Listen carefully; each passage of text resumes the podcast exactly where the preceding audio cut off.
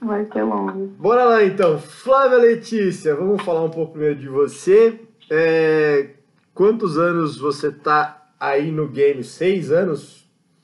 Pelo que me disseram aqui. No game, desde, desde 2006. Meu primeiro game foi 2006 em Carson, na Califórnia. Ainda era em, em Carson, é uma cidadezinha bem perto de Los Angeles, né? Então a gente pode falar que é em Los Angeles. Foi 2016, 17, 18, 19, 20. É, sexto ano. Sexto ano? E quais foram as. Você foi como judge e foi mais como o quê? Esse ano você foi de mídia, né? Esse, esse ano eu fui de mídia. No, no, em 2016 foi o meu primeiro game, então eu não sabia nem o que estava acontecendo. É. Então foi assim, para descobrir a vida nos games, né? E eu lembro que. Como é que Eu nem lembro como é que foi que eu decidi ir. Ah, não, lembro, lembro sim, mentira. Eu vim, vim visitar minha mãe, vim para visitar minha mãe nos Estados Unidos.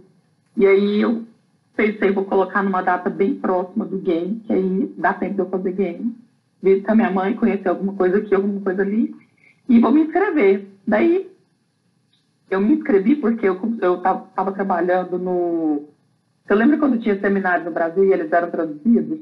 Seminários level 1, level 2? Sim. Que a CrossFit não tinha coach brasileiro, certo? Aham. Uhum. Então, isso foi, acho que meu primeiro seminário que eu traduzi foi em 2014, porque eu fiz meu level 1, eu fiz meu level 1 Eu não lembro. Eu Vixe. sei que eu fiz meu level 1 na P9, no Rio de Janeiro. Eu fiz, inclusive, com o com a Samantha, da P9. Fiz com o, o do Bigodinho, que foi para Londres. Como que é o nome dele? O que trabalha para a UIT. Sabe? Pior ainda. Não lembro. É. Então, mas eu, pois é, tinha, tinha muita gente famosinha na época lá, no, no meu level 1. Aí eu sei que eu fiz esse level 1 e eu conheci lá um dos chefes, né, do, da CrossFit, do, dos mais chefões que tinha lá, que é o Adrian Bosman. Ele estava no meu, no meu level 1 e ele é ninguém mais, ninguém menos do que o cara que inventou o NoRap. Sabe quem que é o Bosman, né? Você trabalhou no game, você conhece. Então, e o, e o Bosman era o Flow Master do meu Level 1. O Flow Master é o cara que conduz, né, o, o seminário. Sim. E aí terminou o seminário, fui lá conversar com ele, caruda, como eu sou desde sempre, fui lá e aí, nossa, muito obrigada, adorei o curso, tal, muito bom você, blá, blá, blá, blá. E aí falei, inclusive, olha, eu sou tradutora, viu? não, não sei, né? Porque eu vi que o pessoal que estava traduzindo era o Ricardinho, e na época o Vitor também era tradutor. Aí eu falei assim, olha, sou tradutora também, se estiver precisando aí, é nóis. Aí ele falou assim, você traduz? Eu falei, sim. Ele falou assim, nossa, a gente tá precisando muito. Falei, pois é, então. Ele não manda um e-mail para mim pessoalmente. Ele me deu o e-mail dele. Ele falou, não, pode mandar e-mail. Eu cheguei, eu lembro que eu cheguei no hotel e eu mandei o um e-mail. Acho que eu mandei hotel, no, no caminho, no, no táxi, eu já mandei e-mail para ele. Aí eu peguei e mandei e-mail falando: olha, eu sou Flávia e tal, conversei com você. Você na época eu pensei: esse cara conhece tanta gente, ele conversa com 50 mil pessoas por dia. E ele disse que ele estava fazendo seminário, assim, sei lá, dois seminários. É, fazendo toda hora, é, seminário porque ele deve conversar com gente demais, ele não vai lembrar de mim. Aí eu peguei e mandei, né? É. Eu disse, olha, eu sou a Flávia, eu acabei de conversar com você na P9 que falei que eu era tradutor tal, então assim, só para te lembrar que se vocês estiverem precisando tal. Aí ele, mas não deu assim um segundo, ele respondeu também. E ele falou assim, já vou mandar para as pessoas responsáveis, blá blá blá. Isso foi no domingo, né? Fiz a prova do level 1 e tal. Foi no domingo. Eu lembro que na segunda-feira eu recebi um e-mail da CrossFit. Aí eles me perguntando já assim, é, documentação, não sei o quê, pedindo comprovante das coisas, e eles tinham que aguardar eu chegar o meu resultado do level 1, óbvio, né? Sim. E demorou uma semana, não sei se você lembra, que a agonia que você deve ficar também, né? É uma semaninha tranquila, você, você tem que fazer tudo para esquecer da vida, mas tudo bem. Não, eu, eu fico agoniada, eu já tava assim, muito cacete, porque eu não era dessa área, né? A minha área de formação não era educação física. Até então, eu tinha nem ouvido falar, sabe? Nada, nada. Tudo que eu fiz o que eu aprendi, o que eu soube naquele momento lá, 2013, 2012, sei lá, é. tudo aquilo lá foi assim, de, na primeira vez que eu olhei, tipo, meu, meu level 1 nunca tinha ouvido falar de nada do que ele falou ali, eu sabia bufas, nome de músculo, eu não sabia movimento, eu não sabia nada, eu sabia assim, que eu estava vivendo na box porque ele tinha aberto a, a, a box em 2012, ou 13 também, ou, ou sou muito candidato, cara. Mas é, é, é around that time, tá? É no, por aí, num, numa época dessa aí. Tá. E aí foi, comecei a trabalhar para CrossFit como tradutora, trabalhei com eles acho que três anos. Fiz, putz, minha, eu perdi as contas, olha, mas eu devo ter trabalhado pelo menos uns quase 40 level 1 eu traduzi, por aí. Ou seja, fiz o level 1 umas 40 vezes, porque eu já tinha aquilo de cor. Olha, eu ia, eu ia pro eu ia pro seminário, eu ia para traduzir, eu sabia o que o, que o coach ia falar antes dele falar. Já estava assim na ponta da linha. Aí eu traduzi level 2, traduzi weightlifting, traduzi mobility, traduzi kids course várias vezes. Aí acabou que eu estudei muitas vezes os mesmos cursos, até ficar assim, uma coisa decorada na cabeça. E o game foi por causa disso, porque num desses seminários que eu estava traduzindo, eu conversei novamente com os chefs, lógico, né? É. Porque é engraçado. Antes de conversar com os americanos, eu, uma vez eu perguntei para um brasileiro que era como que fazia e tal, e ele falou assim, nossa, é super difícil. Virou para mim e falou, Dede, nossa, super quase impossível trabalhar com ele. Eu falei, nossa, é mesmo, velho. Falei, putz, que pena, né? Aí eu fui e falei, ah, vou perguntar a segunda opinião. A segunda opinião foi que estamos precisando muito. Me manda seu e-mail agora. Falei, olha só que interessante. Mas você já estava. Nossa, vejam só. Um brasileiro que não quer ajudar o outro, que interessante. Mas. Aí foi por isso. Mas isso daí, okay. é, eu, eu já tentei, né? Na verdade, a primeira vez que eu tentei, eu nem tinha level 1, tinha acabado de conhecer a CrossFit. Na verdade, eu me inscrevi, por me inscrever, não tinha nem Regionals aqui, eu nem sabia, né? Eu acho que muita gente não sabe por exemplo, eu não sabia que tinha que arbitrar Regionals para depois arbitrar CrossFit Games, e na época acho que o Regionals daqui era no Chile, alguma coisa assim. E aí eu lembro que eu me inscrevi, é. me inscrevi e falei, nossa, ninguém me chamou, nem deram nada. Eu falei, ah, foda-se, deve ser difícil ah, pra caralho. Você escreveu direto pro game. É. Escreveu direto pro game. Era sensacional. Putz, mas. 2014... Mas você perguntou alguém? Chegou a perguntar alguém? Não, 2014. Acabar de conhecer CrossFit, conheci em 2013. 2014 ah. eu fui lá e pá! Falei, não, vamos tentar. Né? Uhum. Eu arbitrei o Open online, então beleza, vamos, vamos tentar. E a gente não se conhecia também, né? Porque eu fui te conhecer no TCB, acho que era 2015. O primeiro outro que eu te conheci foi 2015. Eu tava lá em 2014. Eu cheguei lá em 2014 de paraquedas direto pro TCB também. Não fiz seletiva nenhuma. Cheguei direto pro TCB porque a Sayuri me chamou. Ela falou: oh, tá precisando de gente. E eu fui. O seu primeiro ano foi, foi Judge no TCB? Foi. Em 2015 você foi de hoje também? 2015 eu fui, eu fui, eu fui staff. Porque... Então a gente se conheceu em 2014. Então a gente é mais velha ainda de guerra. Então foi em 2014, porque eu lembro que você era de hoje também. É, então... Eu lembro que ficava, ficava o tempo inteiro eu, você, o Cezinha e a Aninha. Então não foi nem 2014, viu, Flávio? Foi 2016. Essa daí, porque o Cezinha, ele foi árbitro no ano seguinte. No ano que eu fui staff, ele foi árbitro. Eu fui árbitro sozinho primeiro em 2014. Em 2015 eu quis ser atleta, por isso eu fiquei de staff. Eu, inclusive, Marquinhos hum. Pais. Em 2016 eu voltei para árbitro. A gente tava com aquela camiseta ah, azul. Ah, não, então foi esse ano. Então errei, foi o ano do Marquinhos. Foi o ano do Marquinhos não quis ser judge, mas ele ficava o tempo inteiro com a gente. A gente foi jantar, foi comer pizza, fazer um montão de trem. Não é, era? Exatamente. Ele, ele foi staff e ele falou que ele não queria ser judge. Eu lembro disso aí. Ele falou, ah, não, muita dor de cabeça, quero mexer que não. Aí agora tá aí. não larga de ser judge nunca mais. Então, Flávia, então, é, é, Judge e mídia até hoje, no Games? Não, ah, então, eu falei pra você que esse, que esse, negócio não ia durar uma hora que eu converse mais, eu vou entrando em outro assunto. Eu fui, aí tá, enfim, comecei a trabalhar para CrossFit como produtora e um dia conversando lá com um dos caras, eu, eles, eles falaram, olha, vai ter alguém e tal, por que, você não se inscreve, você gosta tá? Eu falei, nossa, adoro, já trabalho com, com competição do Brasil, já arbitrei várias vezes, já estava arbitrando muito competição menorzinha do Brasil, acho que eu já tinha arbitrado, eu já tinha feito seletiva, uma seletiva que foi em Brasília, dentro da Core, Core, Core CrossFit, eu já tinha feito CCB lá em Barueri. E eu falei, nossa, gosto muito. Já tinha feito outras competições menorzinhas em Goiás também. E aí. Opa, caiu Flavinha. Ai, se desligou na minha cara. eu? Não foi, sorry! Desculpa. Tô brincando, não foi não. Deve ter sido, deve ter sido coisa do WhatsApp. É, você já é arbitrava. É.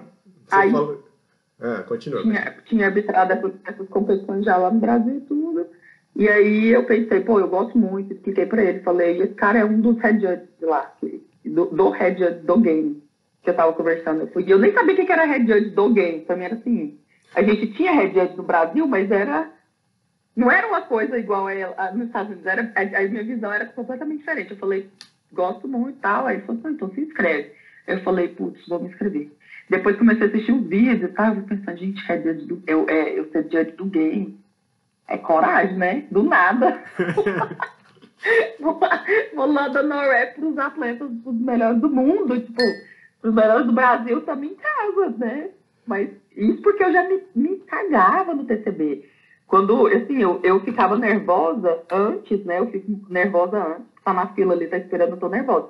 A hora que entregou o papelzinho na minha mão e eu entrei na arena, eu, eu viro outra pessoa.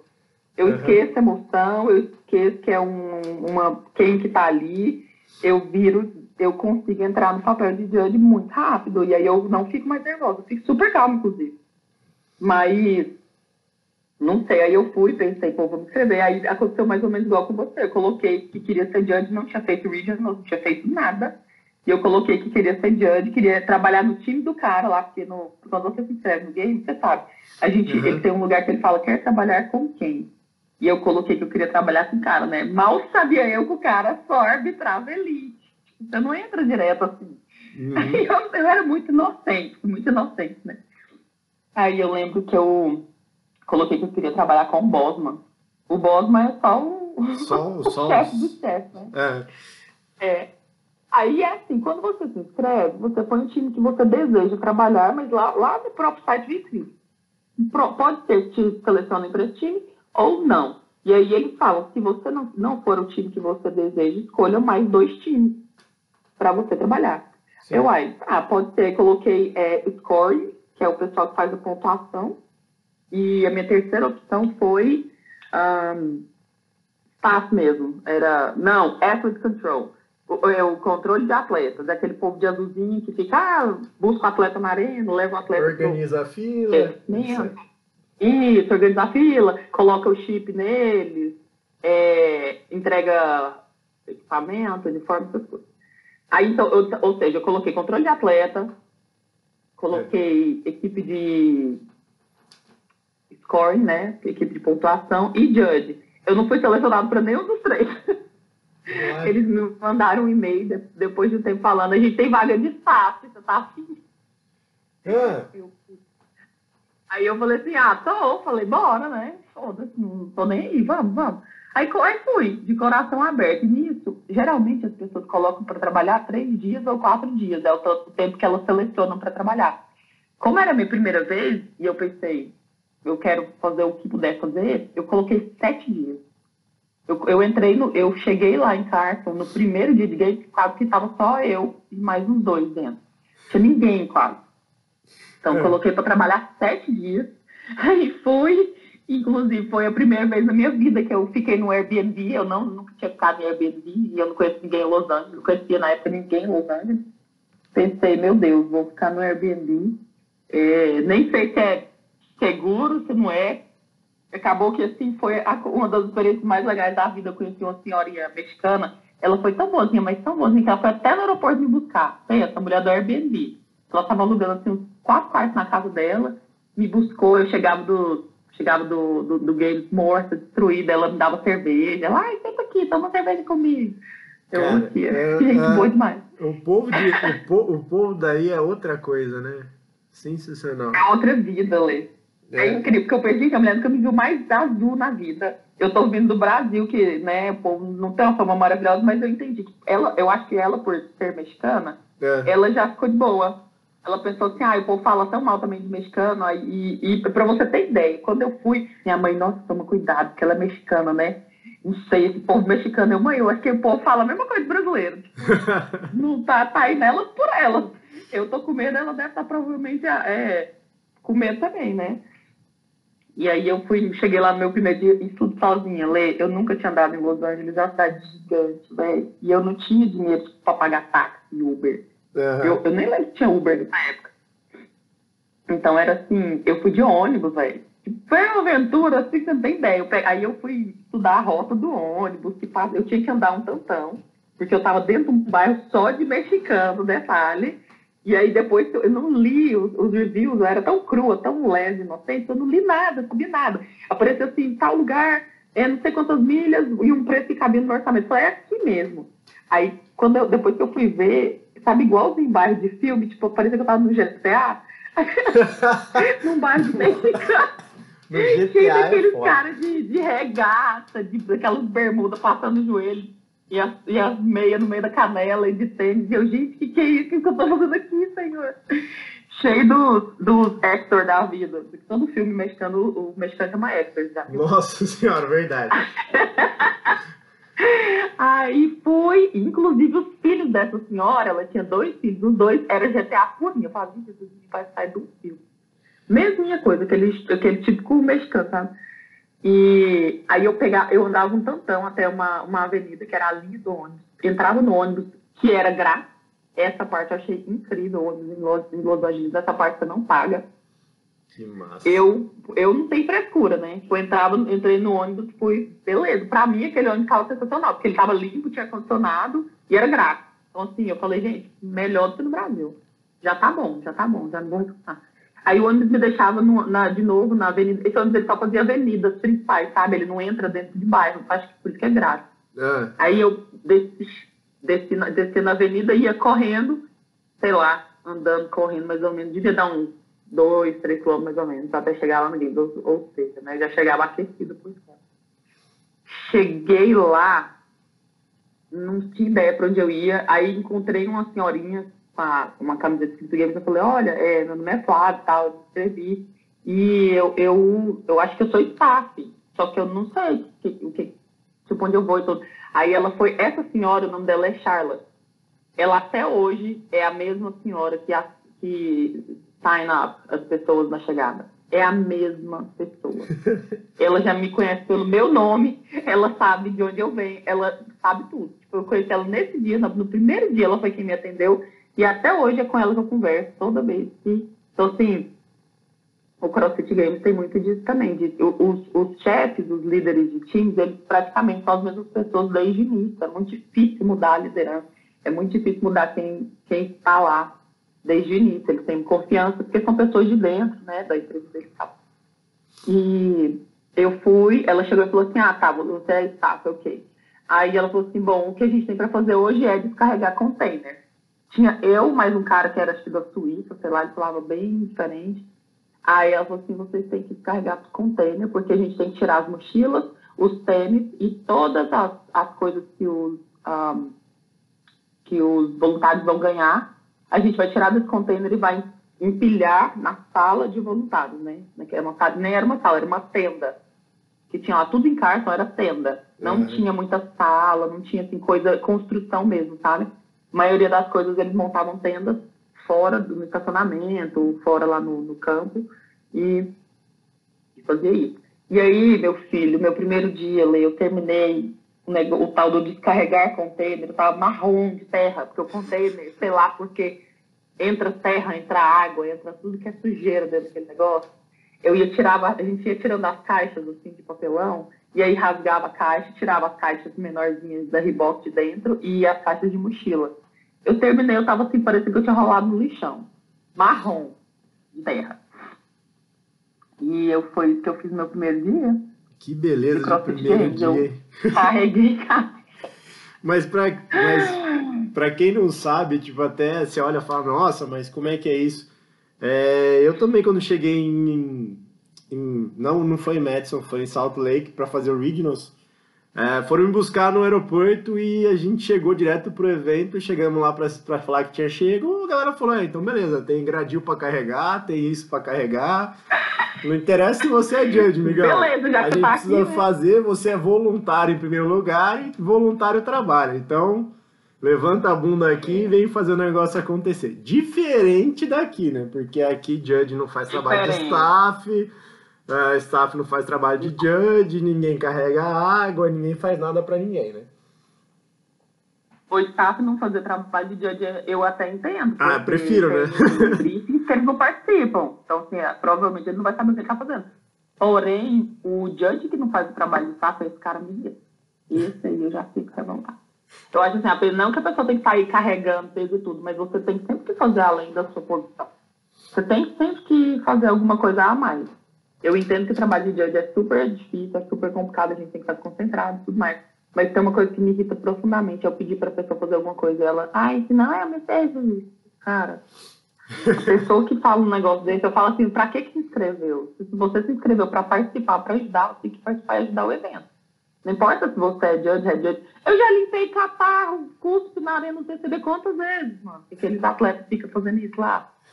Fala se não é. Pois é, não, nego, atleta, posso falar que atleta é muito mais sujo, velho. Eles não estão nem aí muito, com a paçoca. Você tá doido. Não, não tô nem. Então, e assim, você faz porque. Eu nem, é uma coisa que eu nem penso. Eu vejo o negócio, eu vou lá e resolvo porque eu penso. Até que vem alguém, se eu for pedir alguém, se eu, se eu puder resolver, tá na minha frente, eu acabei de ver, eu posso resolver o assunto, eu vou resolver. E eu não vou pedir para ninguém, eu vou perguntar para ninguém. E eu espero que se alguém esteja vendo algo que eu tô de longe não posso resolver agora, eu espero que essa pessoa faça também. Mas assim, tem gente que, ai, olha lá, nossa, quebrou. Nossa, olha só, tudo que desorganizado. Ou então deu, sei lá, uma barra errada e não fala nada, ou vê um querobel caído e não levanta. Coisa do tipo, sabe? Eu acho assim, você não precisa sair carregando todos os pesos do mundo, mas se tem algo errado que você tá vendo que tá errado, você pode resolver, meu, resolve. Ajuda todo mundo, economiza o tempo de todo mundo. Mas eu entendo também que isso é, isso é assim, eu acho que isso é uma coisa que vem da pessoa já. Isso já é uma coisa que eu, o jeito que eu sou de sair fazendo as coisas. Mas quem quer, eu acho que essa pessoa ela tem sempre que fazer a mais. Se ela quer trabalhar, ela quer ser uma pessoa, ela quer destacar e tudo, ela tem que ser melhor. Por isso que quando eu fui para esse game, cara, o que, o que eles pediam para fazer, eu fazia. Porque não tinha banheiro para limpar. Se tivesse pedido limpo banheiro, eu tinha limpado o banheiro também. Mas eu queria primeiro, eu queria primeiro pegar a experiência eu nunca tinha estado ali. Não, não, eu estava deslumbrada de estar no game. Já era, já, mim já foi assim, algo incrível. E eu queria mostrar serviço e eu queria conhecer o máximo de times e coisas possíveis. E aí eu perguntei para essa Charlotte, né? Eu trabalhei nos três primeiros dias eu fui staff. E aí eu perguntei para ela, falei, olha, Charlotte, eu tinha me inscrito para ser judge, para ser score team e para ser controle de atleta. É, você acha que tem alguma possibilidade de eu trabalhar nessas outras coisas? Eu assim, não que eu não esteja gostando ser staff e tal, tá bacana, mas será que tem como fazer outras coisas? Eu falei assim, tem, tem sim. Eu falei assim, olha, judge, eu acho difícil, porque você já me falou que é a primeira vez que você está aqui, você nunca, nem, você nunca é, foi para um regional, né? Eu falei, não, nunca foi. Ela falou assim, então judge, você descarta. Mas é, time de pontuação e, e controle de atleta, a gente dá um jeito. Eu falei, beleza. Quando foi no dia seguinte, e eles, assim, eles são um, era um website que vinha falando seus times, e aí as mudanças que aconteciam, aconteciam durante a noite, e você já recebia um e-mail de manhã falando o que, você ia fazer próximo. Então, uhum. a próxima coisa que eu fiz foi o controle de atleta, que foi uma das coisas mais massas que eu fiz nessa época. Porque eu tinha uma tenda Nessa época, o, os patrocinadores, esse, esse, ano mesmo de Carson foi o décimo ano de. Foram dez anos de CrossFit Games. Então, assim, foi um, um, evento fora do comum. Eu dei muita sorte. Foi um evento fora do comum. Primeiro, que foi o, o evento de 10 anos. Segundo, que foi o evento final em Los Angeles. Então, ele já sabia que ia embora de lá. Os patrocinadores fizeram uma coisa absurda. Tanto que eu até eu acho que eu fiquei mal acostumada depois desse game, que eu ganhei tanta coisa, mas eu ganhei tanta coisa eu, vi, eu, eu tive que ter, arrumar uma outra mala para vir embora, porque eh, não cabiam as coisas. Aí peguei, fui, fui ser controle de atleta, era uma tenda com várias mesas e como se fosse assim uma, aquelas filas de, de parquinho, sabe, dando volta. Cada voltinha que a fila dava era uma mesa com de algum patrocinador que entregava alguma coisa para os atletas. Então os atletas entravam lá no comecinho e vinham descendo e pegando tudo que os, que os patrocinadores davam para ele. E eu fiquei na eu fiquei na tenda da Rogue e o que eles estavam dando na época era um pedaço, como se fosse um pedaço de barra, de barra mesmo, aquele ferro da barra, só que cortado pequenininho para ser é, mobility stick. É. É, como é que fala isso? Sabe, né, o que, que é? Aí eles Sim. davam isso com o ferro fundido da barra, que foi uma novidade nessa época também. Eu nunca tinha visto aquilo, nem sabia que- pra que que servia. Mas era para eles fazerem mobilidade, para fazer massagem, passava o ferro da barra. E não a gente passa a barra na perna, sabe? Liberação miofascial. Liberação miofascial. E eu, eu nem sabia o que, que era aquilo que eu tava entregando. Eu só falava, ai, você tem que entregar o mobility stick da, da Rogue. Aí eu, beleza, bora. E fiquei nessa tenda de novo com uma, uma moça mexicana que tava lá também. Cara, eu dou muito certo mexicano, mexicano são muito brother. Aí essa menina tava lá, aí era eu e ela entregando. E todos, absolutamente todos os atletas passaram por mim. Ou seja, eu conversei, entreguei e tirei foto, não tirei foto com eles, que né, também não pode, mas tirei foto deles. E eu lembro que eu tava tão louca assim que eu ia tirando foto e mandando pro povo. Nessa época eu trabalhava com a revista CrossFit. E eu ia mandando no grupo, aí o povo, nossa, tira foto da fulana, eu amo ela. Eu ia lá e tirava foto das mulheres, aí mandava pros meninos. Então, assim, tava, tava assim, em outro planeta, sabe? Conheci os atletas, dá, dá pra ver quem é, quem são os metidos, quem são gente boa. Já nessa, nessa hora aí você já vê muita personalidade dos atletas. E foi bom, fiz todos os times, todos os masters. A Critorinho tava nesse ano, foi muito bom, cara. É, a Daniela Watanabe estava nesse ano também. Nossa, aí, aí não tem jeito, brasileiro passa, a gente agarra, né? A hora que eu vi as duas, eu olhei, ah, você tá aqui, elas, ai, você tá aqui. Aí a abraçou, fez aquele stand-up de brasileiro normal. E foi muito legal. E esse foi o dia de controle de atleta. Aí já no quarto dia foi quando começou de fato a competição. E aí, no dia seguinte, eu recebi um outro e-mail falando: olha, você tá no time de scoring, você vai ser pontuação agora. Aí eu, yes, quero o que eu queria. Não, isso aqui eu quero. Eu tô chegando perto, tô chegando perto da arena. Daqui a pouco eu tô lá de diante. E aí eu fui pro time de scoring, que é, são aquelas camisetinhas amarelas, que a gente sempre vê na. Quando tá assistindo game, você sempre vê uns- umas camisetinhas amarelas. E, uma- e eles estão sempre com- como se fosse um celular na mão. É uma maquininha, chama handheld. E ele é o que você faz a contagem da pontuação. Então, É como se a gente, quem é o score, é como se ele estivesse contando a repetição do judge. Então, o judge conta o atleta, o score conta o judge. E essa pontuação que a gente está contando e colocando nesse computadorzinho de mão, ela é o que vai para aquela tela, que fica assim. Sabe quando a gente vê o nome dos cinco primeiros em cima da tela Sim. e o- a pontuação contando? E aí, de repente, um passa o outro, aí um, um tá de vermelho, o outro passa o outro. É aquilo que eu fazia. Entendi. É, essa, essa é uma diferença. Essa é uma diferença grande do games, na verdade. Isso daí só tem no, no Teams e no Elite, né, Flávia? Isso daí não tem no Teams e no Masters. Não. Que não são transmitidos. Não né? tem. O, o scoring para Masters e Team, ele só leva a. Eles só fazem o corre mesmo, né? Que é levar. São os trazer runners que levam a. a como é que chama, gente, o papel? A súmula. Ui, desculpa, eu tô, eu, súmula. Eu tô conversando em, línguas diferentes, eu tô confusa, real, não é, né? Não é zoeira, não. Aí eles levam a súmula, entregam a súmula. Um- o primeiro runner entrega a súmula, o segundo runner passa recolhendo as súmulas antigas. É um trabalho tão rápido, tão bem feito, você nem vê os caras passando. Você nem vê. Eles simplesmente passam e depois passam de novo e você, putz, não vi nada. O judge Quem está na torcida não tem ideia do que está acontecendo. Quem está assistindo não faz ideia. Mas quando você trabalha dentro, que você faz parte daquele time, você entende. E é uma coisa tão bonita, tão sincronizada, tão linda. Então, nessa, nessa época eu aprendi, foi tão interessante para mim, pra eu ter trabalhado em todos esses times, eu ter feito tudo isso, que eu consegui perceber a importância que tem cada time fazer o seu trabalho, é, um time não, não interferir no trabalho do outro e o horário deles, a, a sincronia, a perfeição e o fato que eles têm que estar adaptados, assim, eles têm que estar no horário deles, mas eles também têm que estar no horário deles suficiente para saber quando você está atrasado no seu horário. E te falar, falar, olha, já tá, falta cinco minutos para eu fazer o que eu tenho que fazer, porque você não fez o que você tem que fazer. E, e assim a coisa vai. Então é muito bonitinho, sabe? É muito legal, foi muito, muito bom.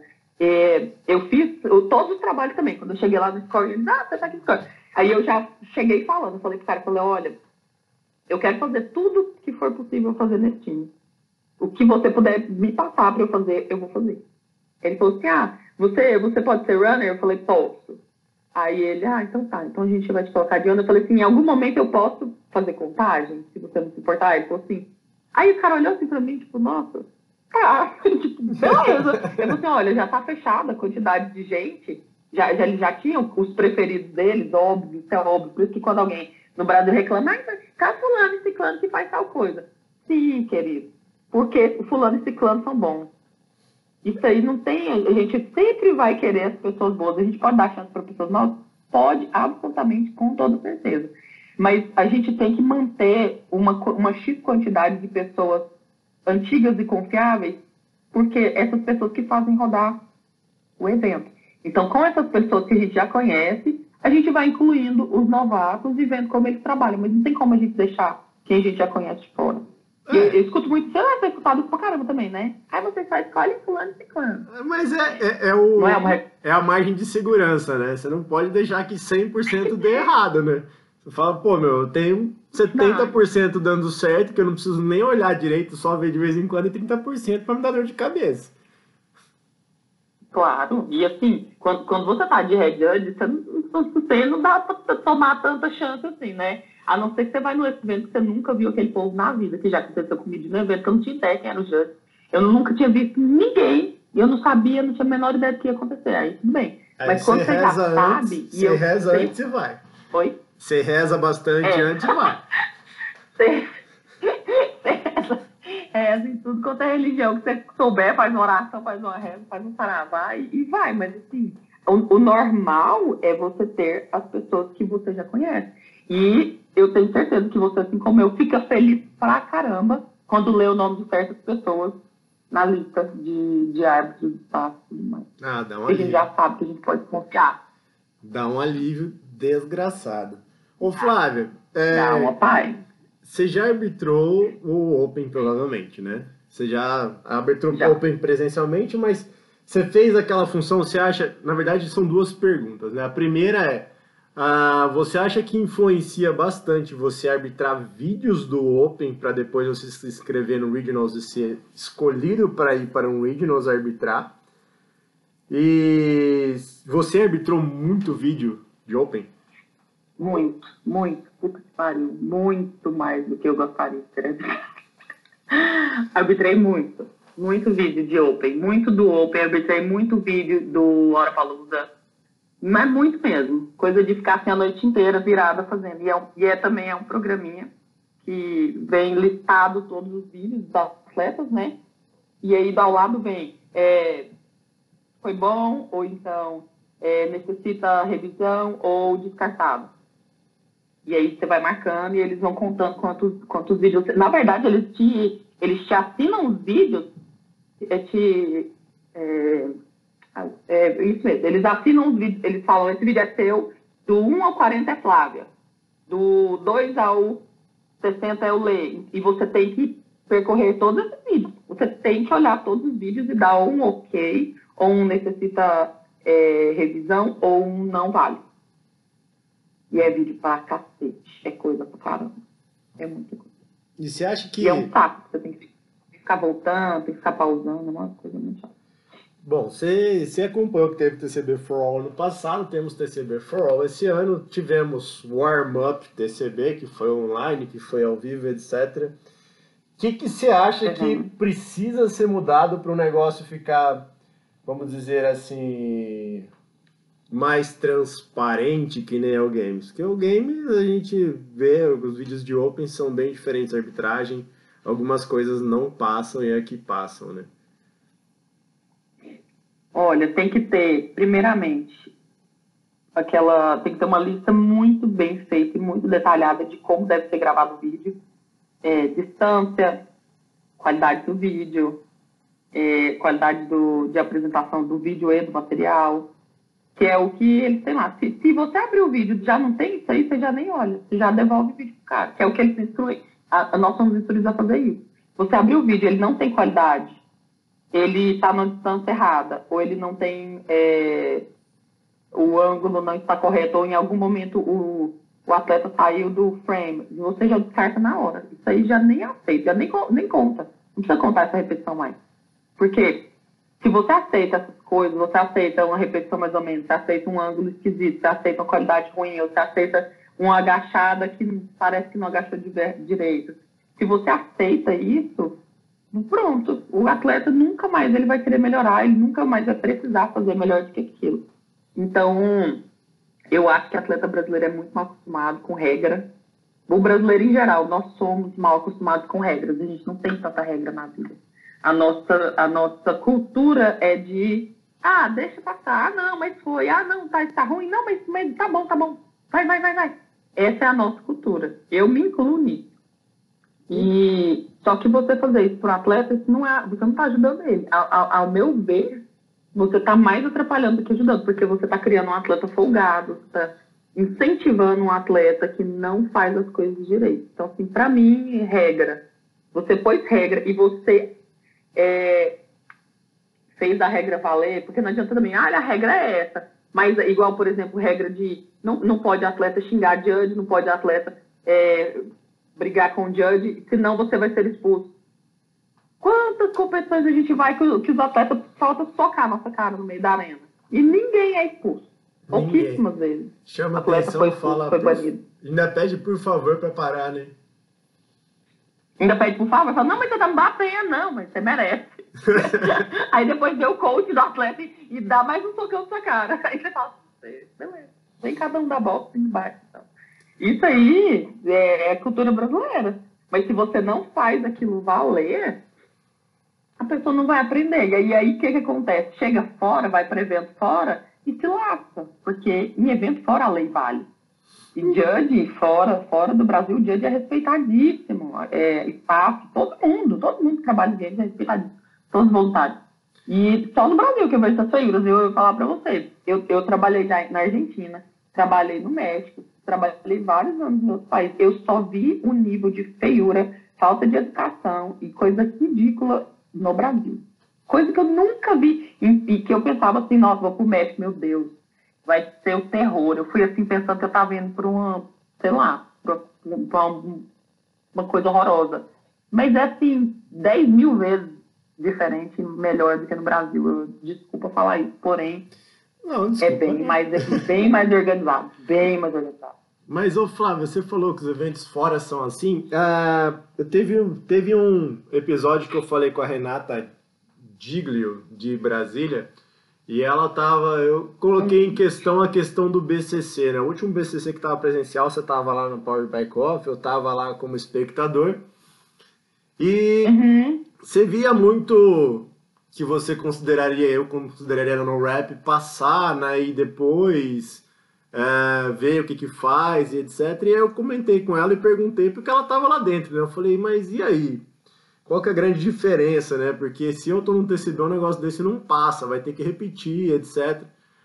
E aí foi questão de subjetividade, né? Ela falou, ah, eles deixam bem claro que a gente tem a opção de pensar se aquilo vai realmente interferir ou não. E se a gente achar que não vai interferir tanto, pode deixar passar.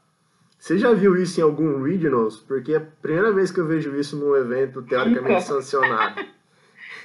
Nunca a pessoa deixar por conta do judge, a subjetividade. Olha, se você acha que vai dar problema, deu no rap. Nunca ouvi falar isso na minha vida. Nunca trabalhei em evento assim, pelo menos. Então, Nunca. Por ser um BCC, eu achei muito estranho, na verdade. Eu não defendo essa posição, mas. Gente, mas será que é isso mesmo? Foi isso que ela falou desse jeito, eu acho bem estranho. Dá até pra rever o episódio lá no, no podcast, tá lá gravado, Renata Glio.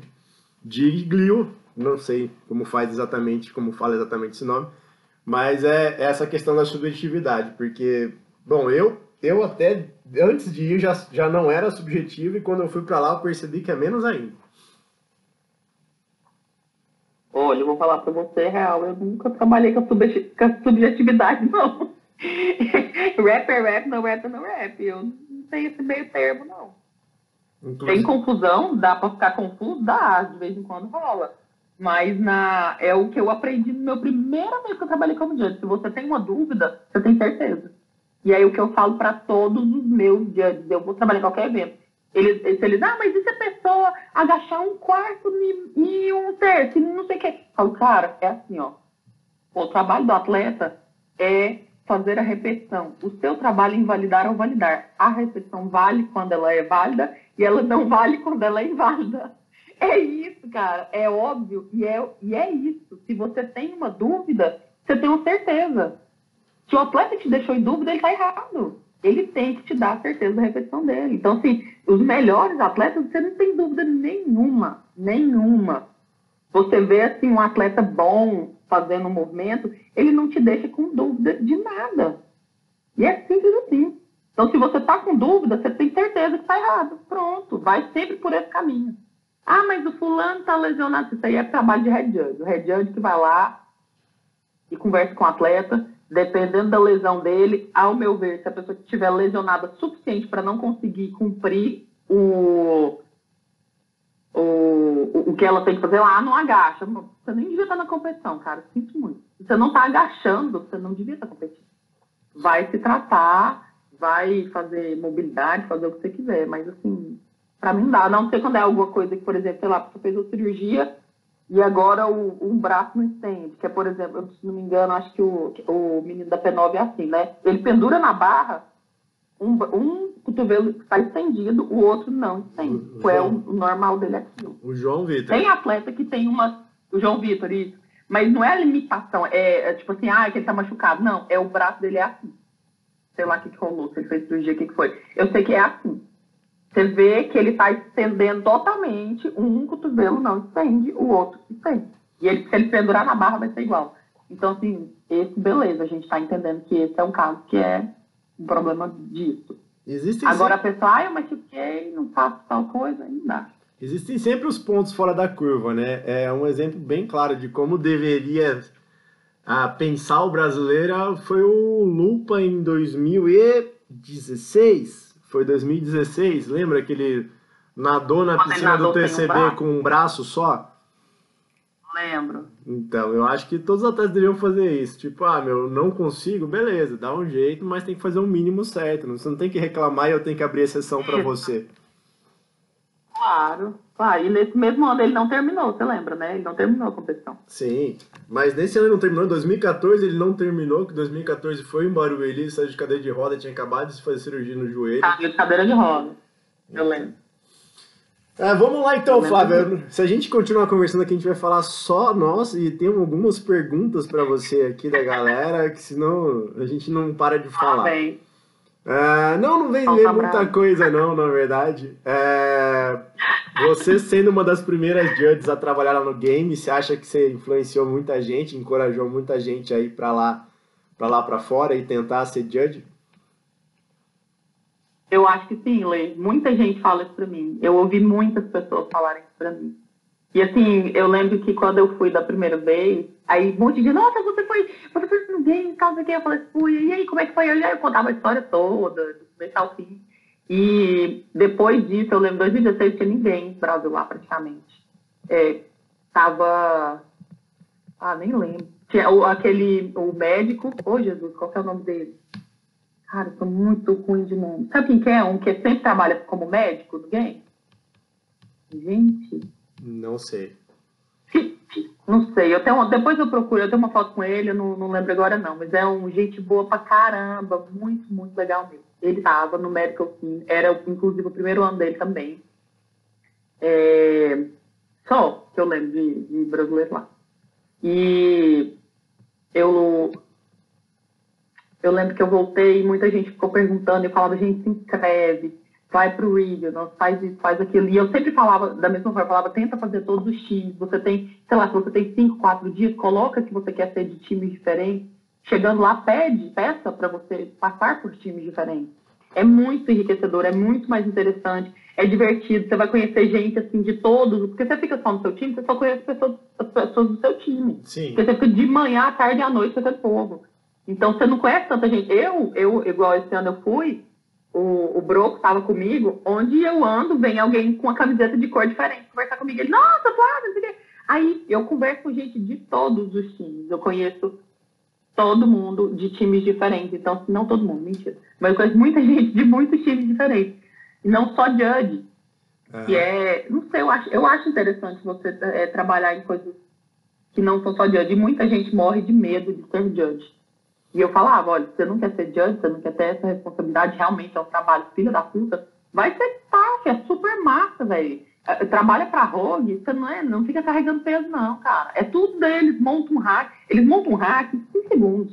Uhum. É tudo parecendo aquele, aquele, aquele pit stop de, de carro de, de Fórmula 1. Vem um vai montado. É, é, trabalho, é, é muita coisa, é, mas é outra, não é tão pesadão assim. É massa, eu acho massa. E eu acho que sim, eu acho que eu influenciei muita gente, muitas pessoas falaram para mim isso e eu fico feliz demais por isso. Que bom.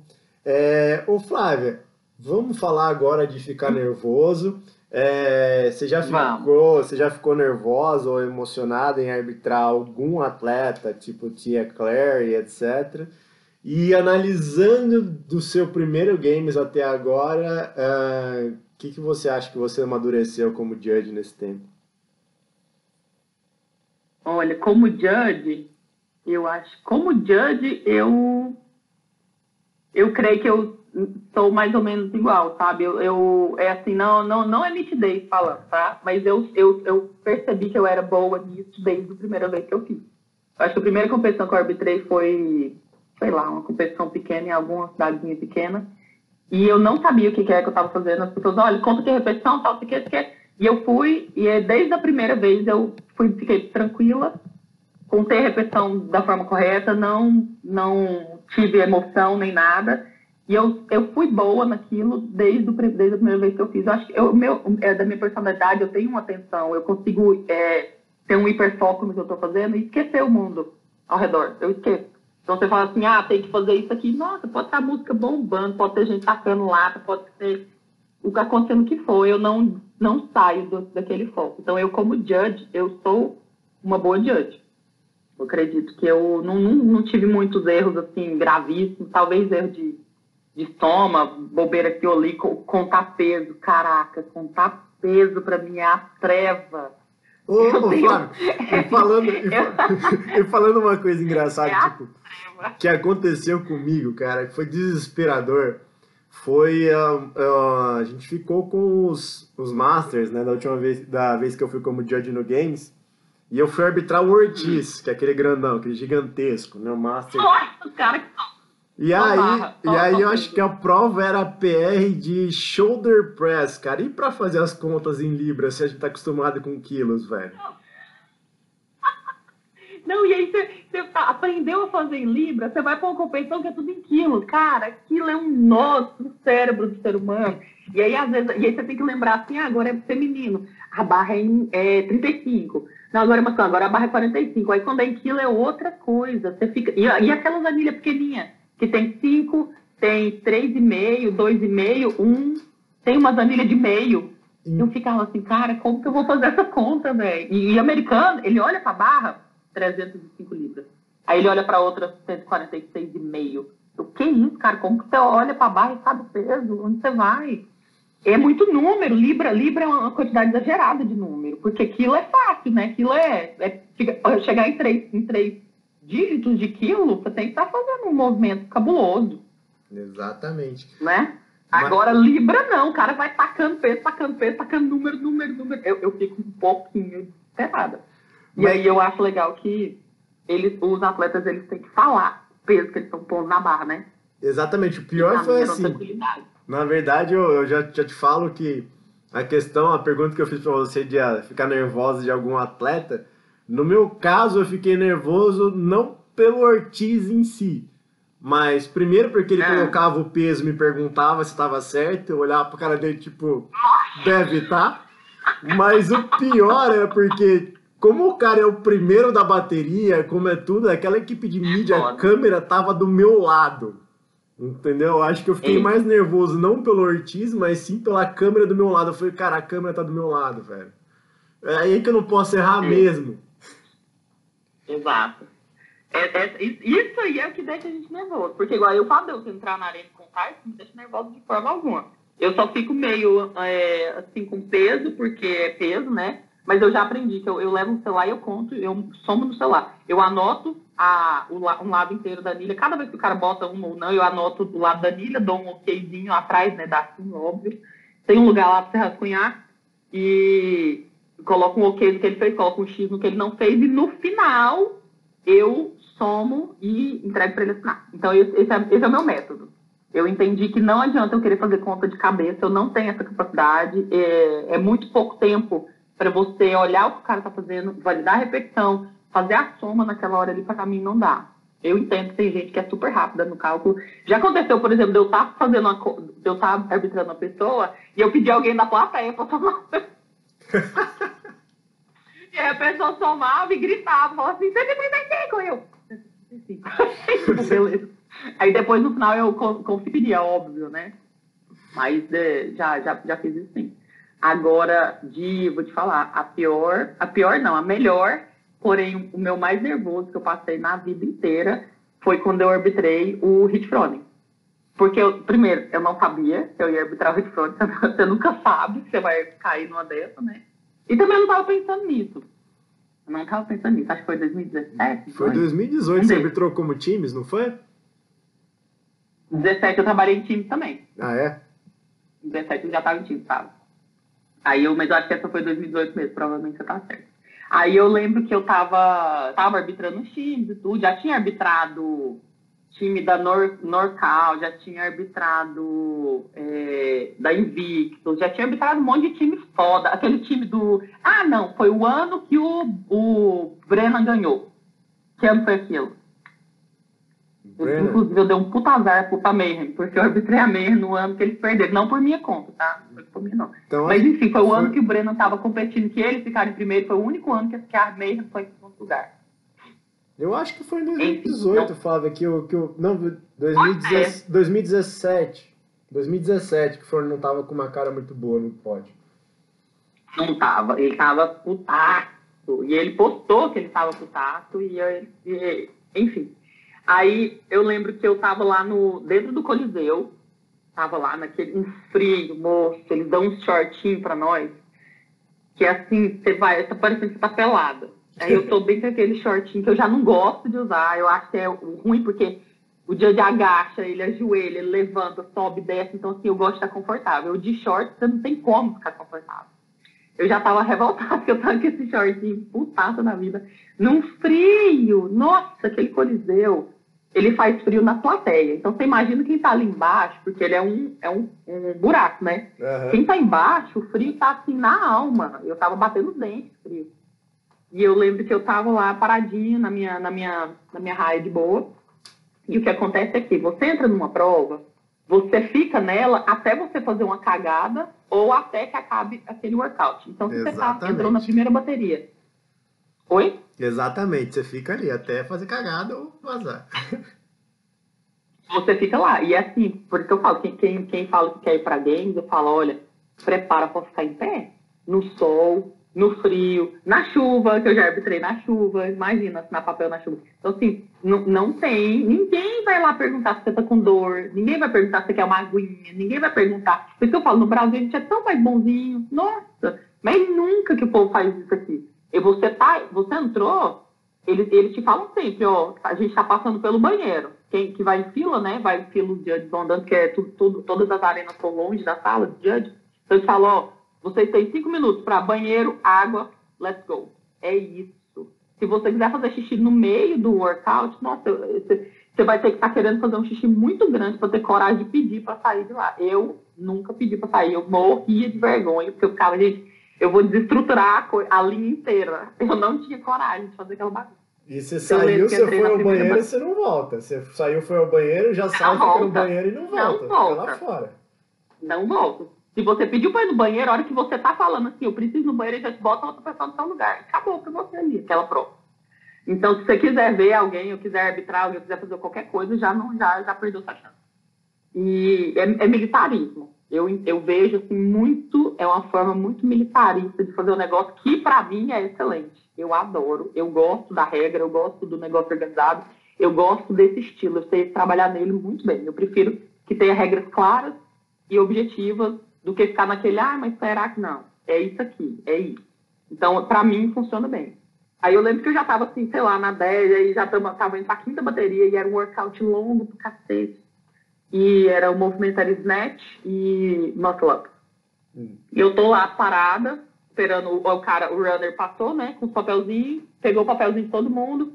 E lá vem o outro runner, tô vendo o outro cara vindo com o papelzinho, que eu tô olhando o cara vindo com o papel, juntou assim umas cinco câmeras, naquelas câmeras gigantes, aquelas câmeras maceta mesmo, aquelas assim, que você dá pra ver o, os poros, que dá pra ver o, o tudo, seus cílios. Tudo na minha cara. Eu, gente, que isso? Eu assim, né, na, na posição, é, na posiçãozinha de, de, militar lá que eles ensinam, que a gente tem que ficar todo mundo na mesma posição, já tem isso. Né? É, é resting, resting position. Aí eu tô lá no meu resting position, com a minha resting face, agindo naturalmente. Chega cinco câmeras na minha cara e eu, sangue de Jesus sem poder. O que quer dizer isso, meu Deus?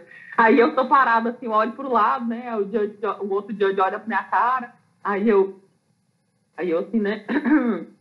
Só esperando, passa um pouco, o runner vem, entrega meu papel. A hora que ele entrega meu papel, eu leio Mayhem Freedom. Nossa, a dor de barriga veio na hora. na hora. Só falei, falei, nossa. Deus, obrigado por eu não ter comido nada hoje de manhã, que eu não podia ter comido nada hoje. A hora que eu li o papel, eu já li o papel assim tremendo. E aí eu pensando, gente, sabe que eu, eu, eu queria rir, eu queria chorar ao mesmo tempo, só que essas câmeras estão todas na minha cara.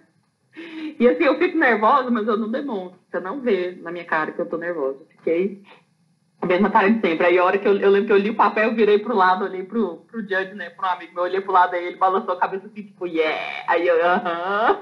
Uh -huh. é que não é no tipo, seu, yeah, né, amigão? aí foi muito massa. Eu sei que ele chegou lá, o time da Mayhem chegou, ele é um posto de educação, aquele homem. Eu nem sei explicar, ele tem um negócio muito maluco com ele, que ele é, ele é educado, ele te deixa tranquilo. E apesar de que tava todas as câmeras na minha cara, eu tava só pensando, cara, é um movimento que eu sei, é um movimento que eu conheço, eu sei que ele faz esse movimento bem, já me tranquilizou pra caramba também. Bora ver o resto do time. E ele esse ano foi o ano que ele perdeu, porque uma das meninas do time dele, que uma loirinha, ela tava machucada, o quadril dela tava machucado. E essa mulher, ela tava fazendo uma, uma repetição horrorosa no snatch, ela tinha que fazer quatro snatch. Uhum. Ela tinha que agachar, ela não agachava. A hora que ela agachava, ela fechava o joelho e aí levantava a bunda antes da hora, sabe? Uhum. então era, era a Lindsay Barber, que é aquela mulher monstruosa, que sempre maravilhosa, sempre foi do time dele, ela saiu recentemente. E a Lindsay fazia perfeito, o snatch dela era aquela coisa mais maravilhosa.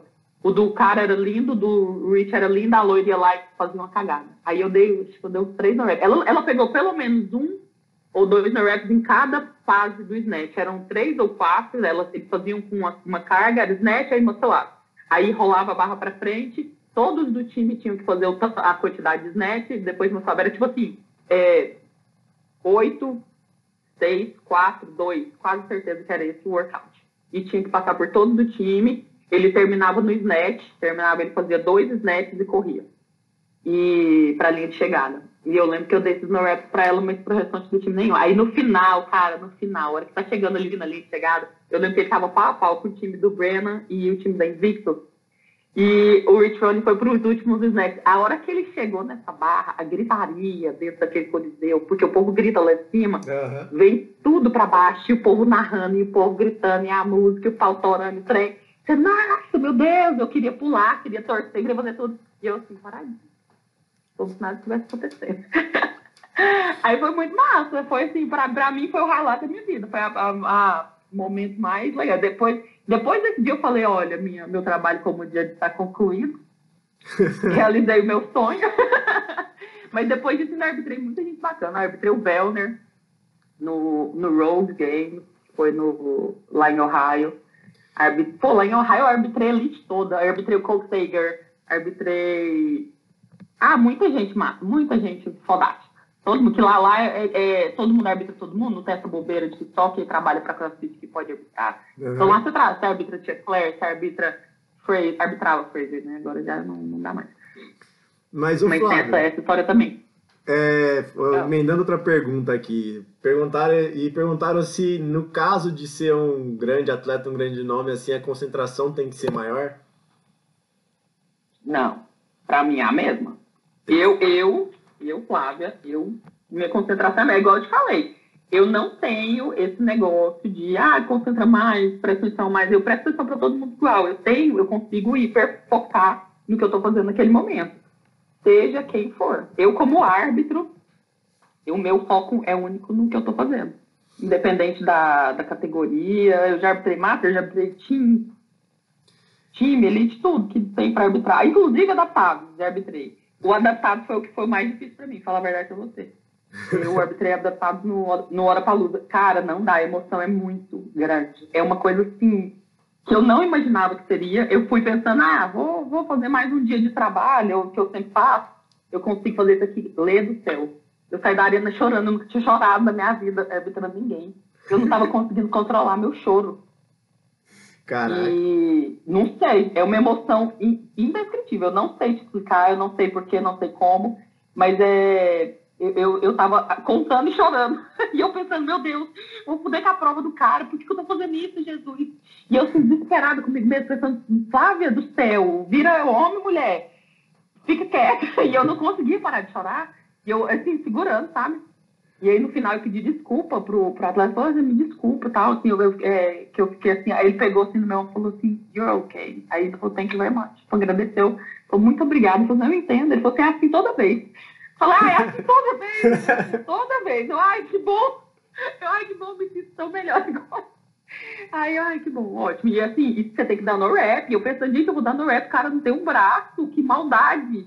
Mas assim, ele, eu lembro que um dos atletas chegou pra mim e falou assim, não seja boazinha comigo. Falou assim, não seja boazinha comigo.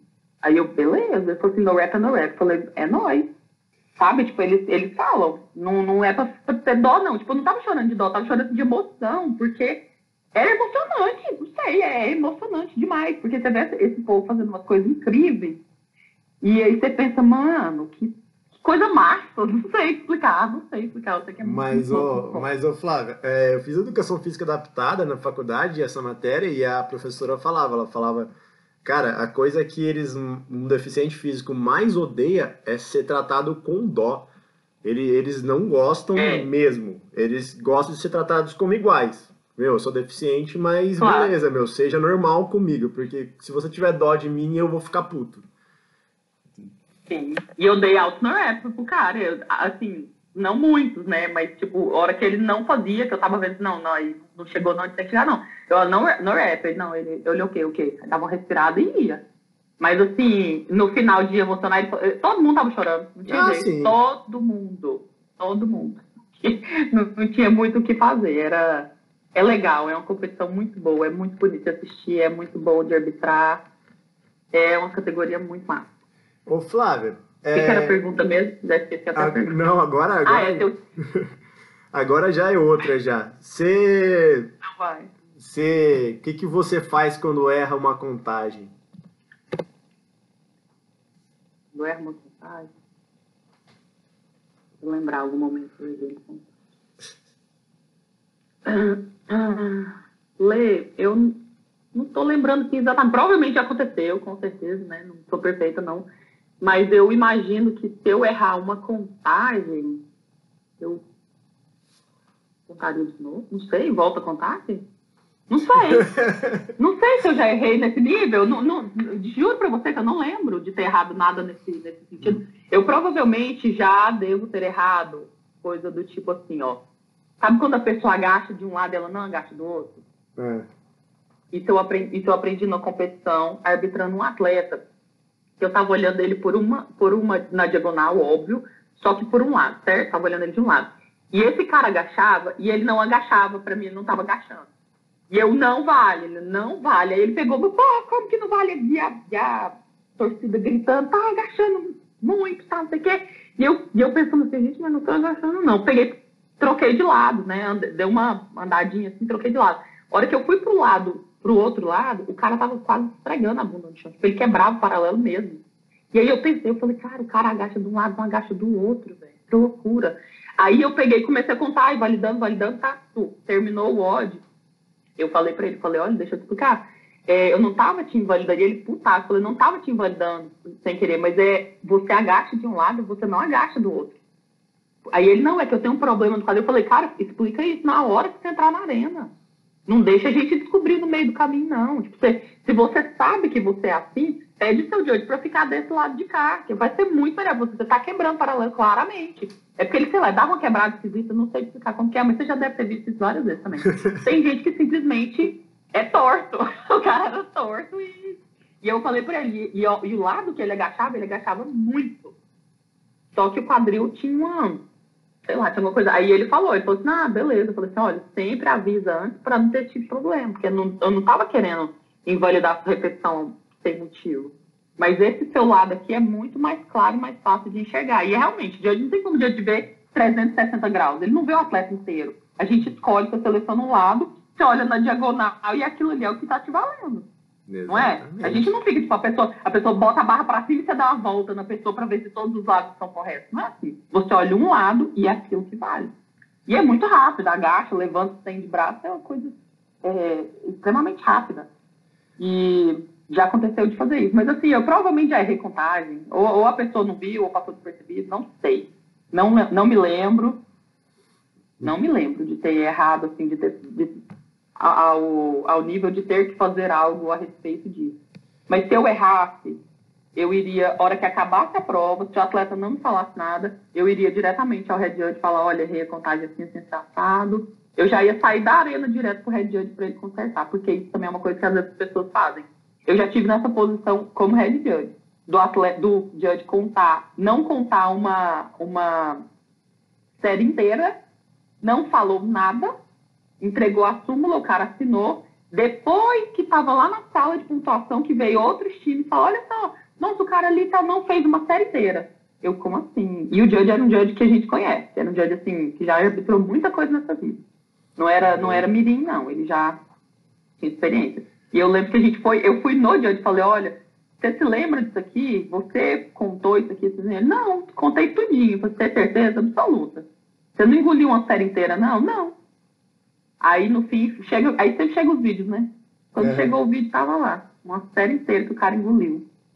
Que beleza. Aí é a merda. Isso aí já, isso aí já. Isso é o tipo de coisa que me dá muita raiva. Tipo, cara, se você não tem certeza, apesar que eu acho assim, quando a pessoa engole uma série inteira, ela sabe que ela engoliu uma série inteira. É, mas mesmo assim, não for, fala, fala que você não tem certeza, fala, putz, não sei, pode ser que eu tenha errado, você me desculpa. Agora a pessoa fala, não, eu tenho certeza absoluta que está correta. Aí é foda. Ô Flávio, aproveitando de BO, qual foi a pior BO em competição que você já teve?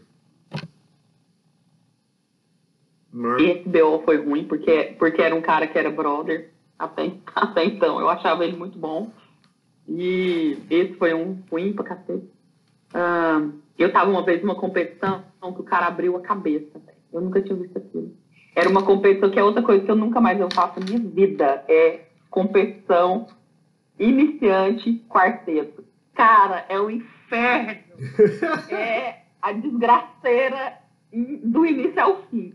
Lê, você já deve ter feito isso. Sabe quando você olha para a arena assim, você quer morrer, você olha assim, você fala, velho, eu não sei nem o que está rolando. Eu nem sei nem o que está acontecendo. Tipo assim, uma suruba, uma suruba que está rolando, de barra para cima, barra para baixo. E, e, e é outra coisa que é comum no Brasil. Os os organizadores de eventos não serem do ramo do crossfit, ser apenas um bando de gente com dinheiro que não tem nem ideia do que está acontecendo. Sim. E aí você fala para eles, olha, eu preciso de uma arena de tal tamanho. Aí eles, não, mas a gente... E aí o cara, ele não é de crossfit, ele não entende porcaria nenhuma que está acontecendo ali, ele só quer ganhar dinheiro. Aí você fala, ó, a gente pode... Ele fala, eu, eu, sei lá, três dias, quantas categorias a gente pode ter, quantas horas, quanto workout, aí você passa, olha, a arena tem que ter tal tamanho, a gente faz o ódio assim, assim, assim, assado, provas tal, tal, tal, tantas raios, tantas coisas, você manda pro cara. Aí ele, não, beleza, de repente ele fala assim, ah, vou ter que abrir mais inscrição. Você, mas não dá, cara, a gente já fechou a timeline. Não, mas eu preciso, que não vai pagar, tem que ter dinheiro disso, daqui. Não vou, coloca mais tantas categorias, tantas pessoas. No início, quando eu queria muito trabalhar com isso, eu queria muito fazer acontecer, eu, eu era muito inocente, eu, eu aceitava muita coisa. Então eu falava, não, a gente consegue, não, vamos, vamos dar um jeito. E nessa de a gente dar conta, a gente vai dar um jeito. Eu me enfiei numa competição que a arena não tinha. Era um encoxando o outro de forma que a barra subia e, e simplesmente estava uma pessoa com a barra em cima da cabeça da outra pessoa numa linha de umas 10 pessoas. Aí você calcula o risco. E assim, cara, eu me arrependo muito, muito, muito disso, porque. É, mas a gente é aquele negócio, né? Você tem que tomar no cu pra aprender. Eu aprendi, né? E eu lembro que numa dessas o cara levantou a barra e jogou a barra para trás, velho. Tipo, o cara fazendo uma série de snack muito leve, porque, graças a Deus, era muito leve, porque era intermediário e quarteto, então a barra tava no papel. Mas na hora que ele jogou a barra para cima, eu acho que por estar muito leve, ele não teve controle, a barra caiu em cima da cabeça do outro cara atrás dele. Mas na hora que essa barra caiu na, na testa dele assim, abriu um pai enorme e jorrou sangue. Assim, filme do Tarantino. Imagina cortando um braço no que o Bill. Era aquilo ali, cara. A hora que eu vi aquilo, eu falei, eu não tô vendo isso não, meu Deus. E já corre médico, gente, e o povo continua ódio, não para não. E o outro, meu Deus, tô morrendo. Botaram, facharam a cabeça do cara, tirou ele da arena, beleza. Quando foi na segunda prova, tá lá o cara, com a cabeça enfaixada, fazendo a segunda prova. Eu falei, nossa, mas você não acabou de abrir, de arregaçar a sua cabeça. Não, eu tô bem, coach, eu tô bem. Eu, você tem certeza disso? Não, eu tô de boa. Eu, caralho, meu povo quer competir mesmo. Falei, quem sou eu para dizer que não? Se, se, você que é um adulto responsável, tá seu coach, sua família, tá todo mundo aí, tá de boa, vai, né? né? E o cara fez a prova de novo. Mas assim, desespero em arena, eu já passei só desse sentido, de gente responsável mesmo. Teve um outro, cara, esse outro, eu falar pra você, esse dia eu não matei o atleta porque não tinha uma arma na minha mão. Esse dia, falo pra você, se eu tivesse uma arma, eu tinha tirado nele. Porque foi, foi uma competição que era PR de overhead squat. É. E era, foi em Goiás essa competição. E aí, cara, você muito provavelmente você sabe quem são os atletas treta da sua região, certo? quem são aqueles que você fala. Entrou na arena, você fala, vai dar ruim. Você já sabe. Aí você, já, você tem que organizar a arena de forma que os inimigos não fiquem próximos dos outros. Você já fez isso? Já. Claro, ótimo. Então você me entende perfeitamente. Então estou eu em Goiás fazendo essa competição, que eu não vou nem falar o nome da, da tragédia.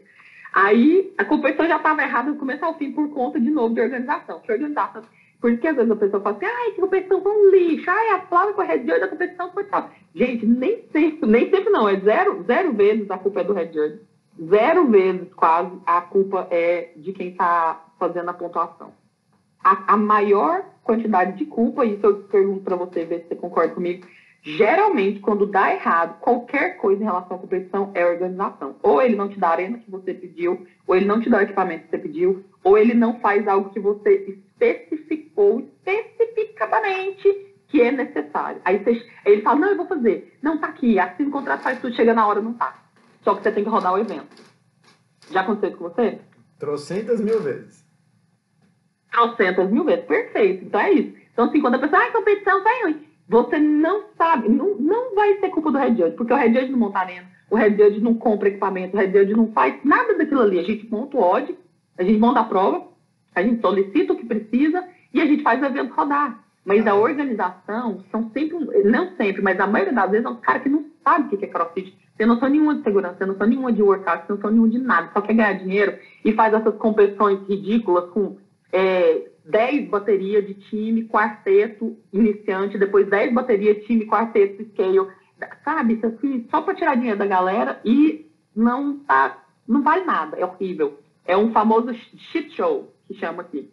É feiura, feiura. Para mim é uma suruba mal feita que eles fazem ali, é mas, ridículo, mas, ô, ô, Flávio, mas enfim.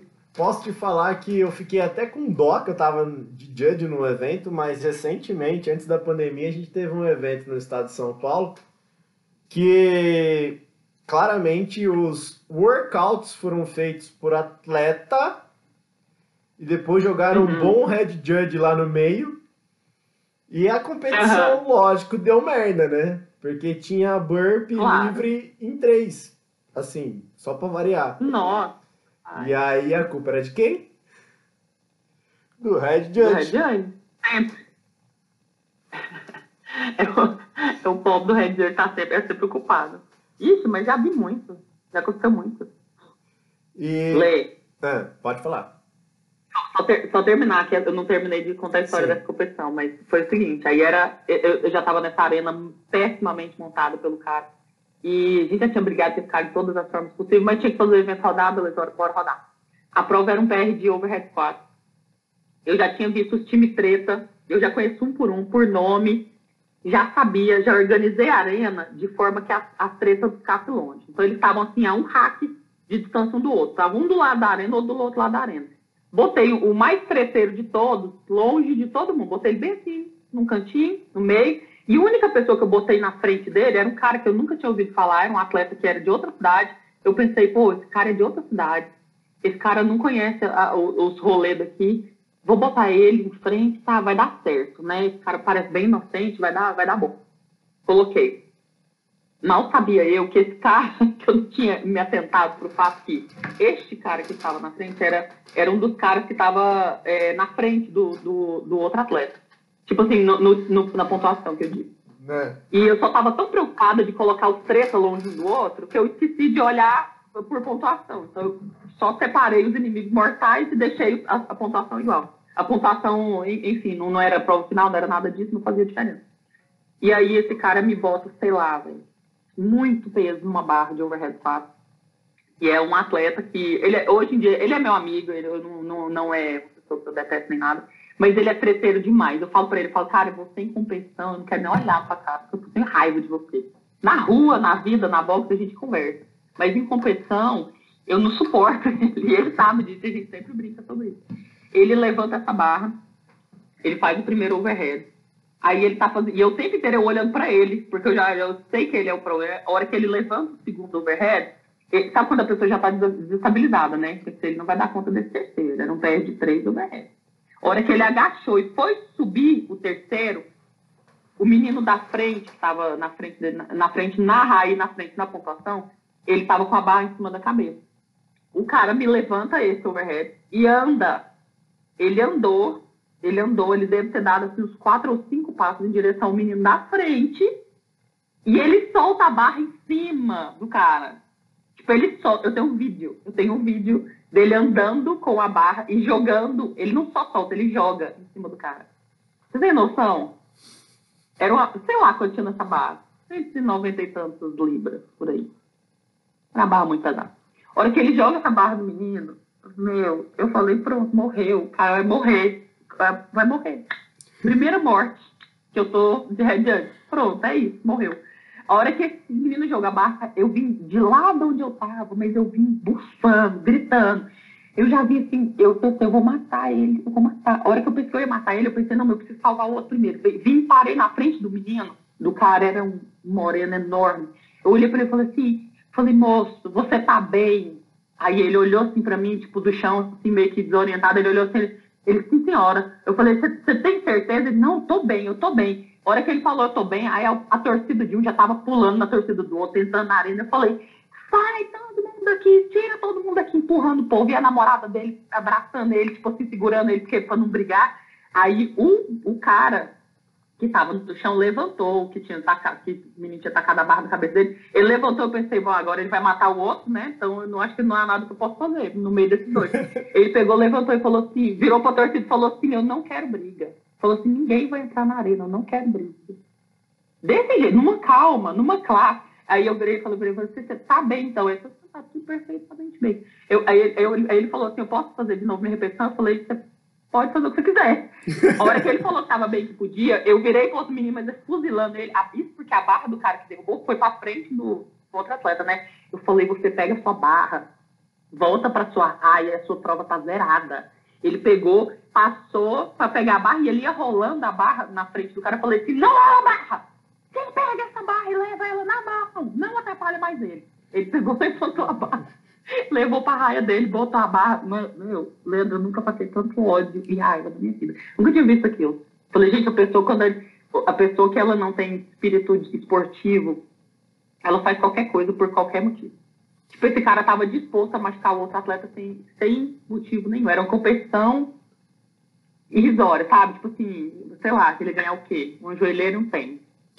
Nem isso, que ele não ia ganhar. Nossa, eu fiquei possessa. Eu falei, gente, eu não acredito que existe isso no mundo, mas existe. Você botou um prêmio, você falou que um vai ganhar do outro, o povo perde a noção. Total. É o famoso ego. Não, né? essa foi uma. É o famoso ego. É o famoso ego. É isso mesmo. Mas falando em ego, Flávio. Mas não morreu. Graças a Deus. É, falando em ego, é, tem uma pergunta aqui. Ego de árbitro é maior que de atleta? De árbitro que de atleta? Uai, de, algum, de, algum, de algum sim. É... Ixi! Você sabe, né? Com certeza. E eu vou falar, quanto maior o ego, pior o árbitro. Os árbitros bons, eles não têm esse super ego aí, não. Os, os árbitros bons, que eu considero como bons árbitros, geralmente são os mais calmos, são os mais tranquilos, são... é aquele povo que não dá trabalho. É aquele povo assim que você olha para a pessoa, você fala, ai, meu... Aí você vê, lê, lê o nome da pessoa, ai, dá uma paz no coração tão grande, ai, meu Deus, graças a Deus. Geralmente, quem tem o ego muito grande, que acha que a árbitro é Deus, que acha que a árbitro é maravilhoso, acha que é incrível, essa pessoa é. Geralmente, ela não vai ser muito boa. Assim como os atletas, que se acha demais. O que se acha demais, muito provavelmente não será tanto.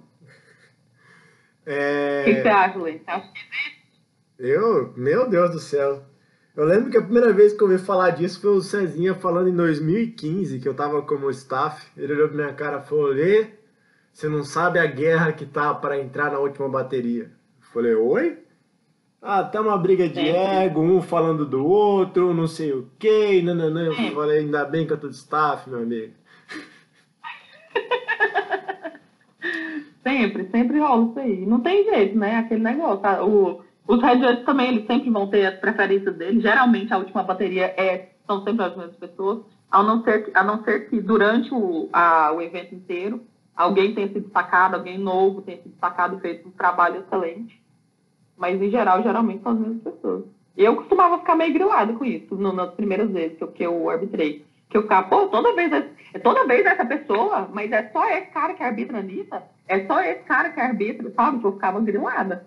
Eu, porra, mas aí não, né? Mas aí depois eu entendi. Eu entendi que ah, é, tem uma responsabilidade por trás disso. Se é uma pessoa que é, é boa, se é uma pessoa que sabe o que está fazendo, não, não dá errado, e você está ali, você é um head judge, você precisa escolher um árbitro para arbitrar uma prova final, que um ponto vai diferenciar o pódio, você vai no, no, no confiável. Você vai no que você confia, no que você tem certeza. Às vezes a pessoa é novata, é muito boa, e fez eventos excelentes, mas de repente fez uma cagadinha. Ou então a pessoa tem muita dúvida, então a pessoa fica nervosa. Isso acontece. Isso acontece. Eu, por exemplo, já teve caso de perceber que eu tinha um árbitro, o cara era muito bom, ele contava, ele fazia, ele demonstrava, ele era certinho, mas o cara brigava em todo fim de prova, ele brigava com o atleta. Ele, não sei como, ele caçava um jeito de brigar com o atleta.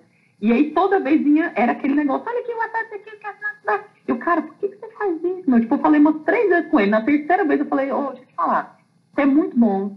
Eu gosto da sua presença na arena. Você faz muito bem, trabalho tudo. Mas você tá arrumando treta com todo atleta. Tipo, não, eu não tenho. Ninguém tem tempo para isso. Se você não consegue controlar o seu nervosismo, infelizmente você não tá tipo a brigar com o atleta. O atleta, se ele quiser brigar com você, você vem e me avisa e a gente vai conversar com ele. Mas você não responde um atleta que está brigando com você. O atleta, ah, você fez isso aqui. Você simplesmente cala a boca, traz para nós o problema e a gente vai brigar com ele, não você. Aí lá pela terceira vez que eu parei de botar ele na. Deixei ele assim, no, no de castiguinho, sabe? Sem é. entrar algumas vezes. Aí ele veio e falou comigo, ele falou assim, não, você me põe de novo na arena, por favor, sabe? Porque eu não eu coloco, mas você promete que você não vai brigar? Não, não vou brigar. E aí deu certo. Mas tem demais, ego, ixi, tem muito, cara. De atleta tem, de, de coach, então, nossa, coach, eu acho que é pior que atleta e judge junto.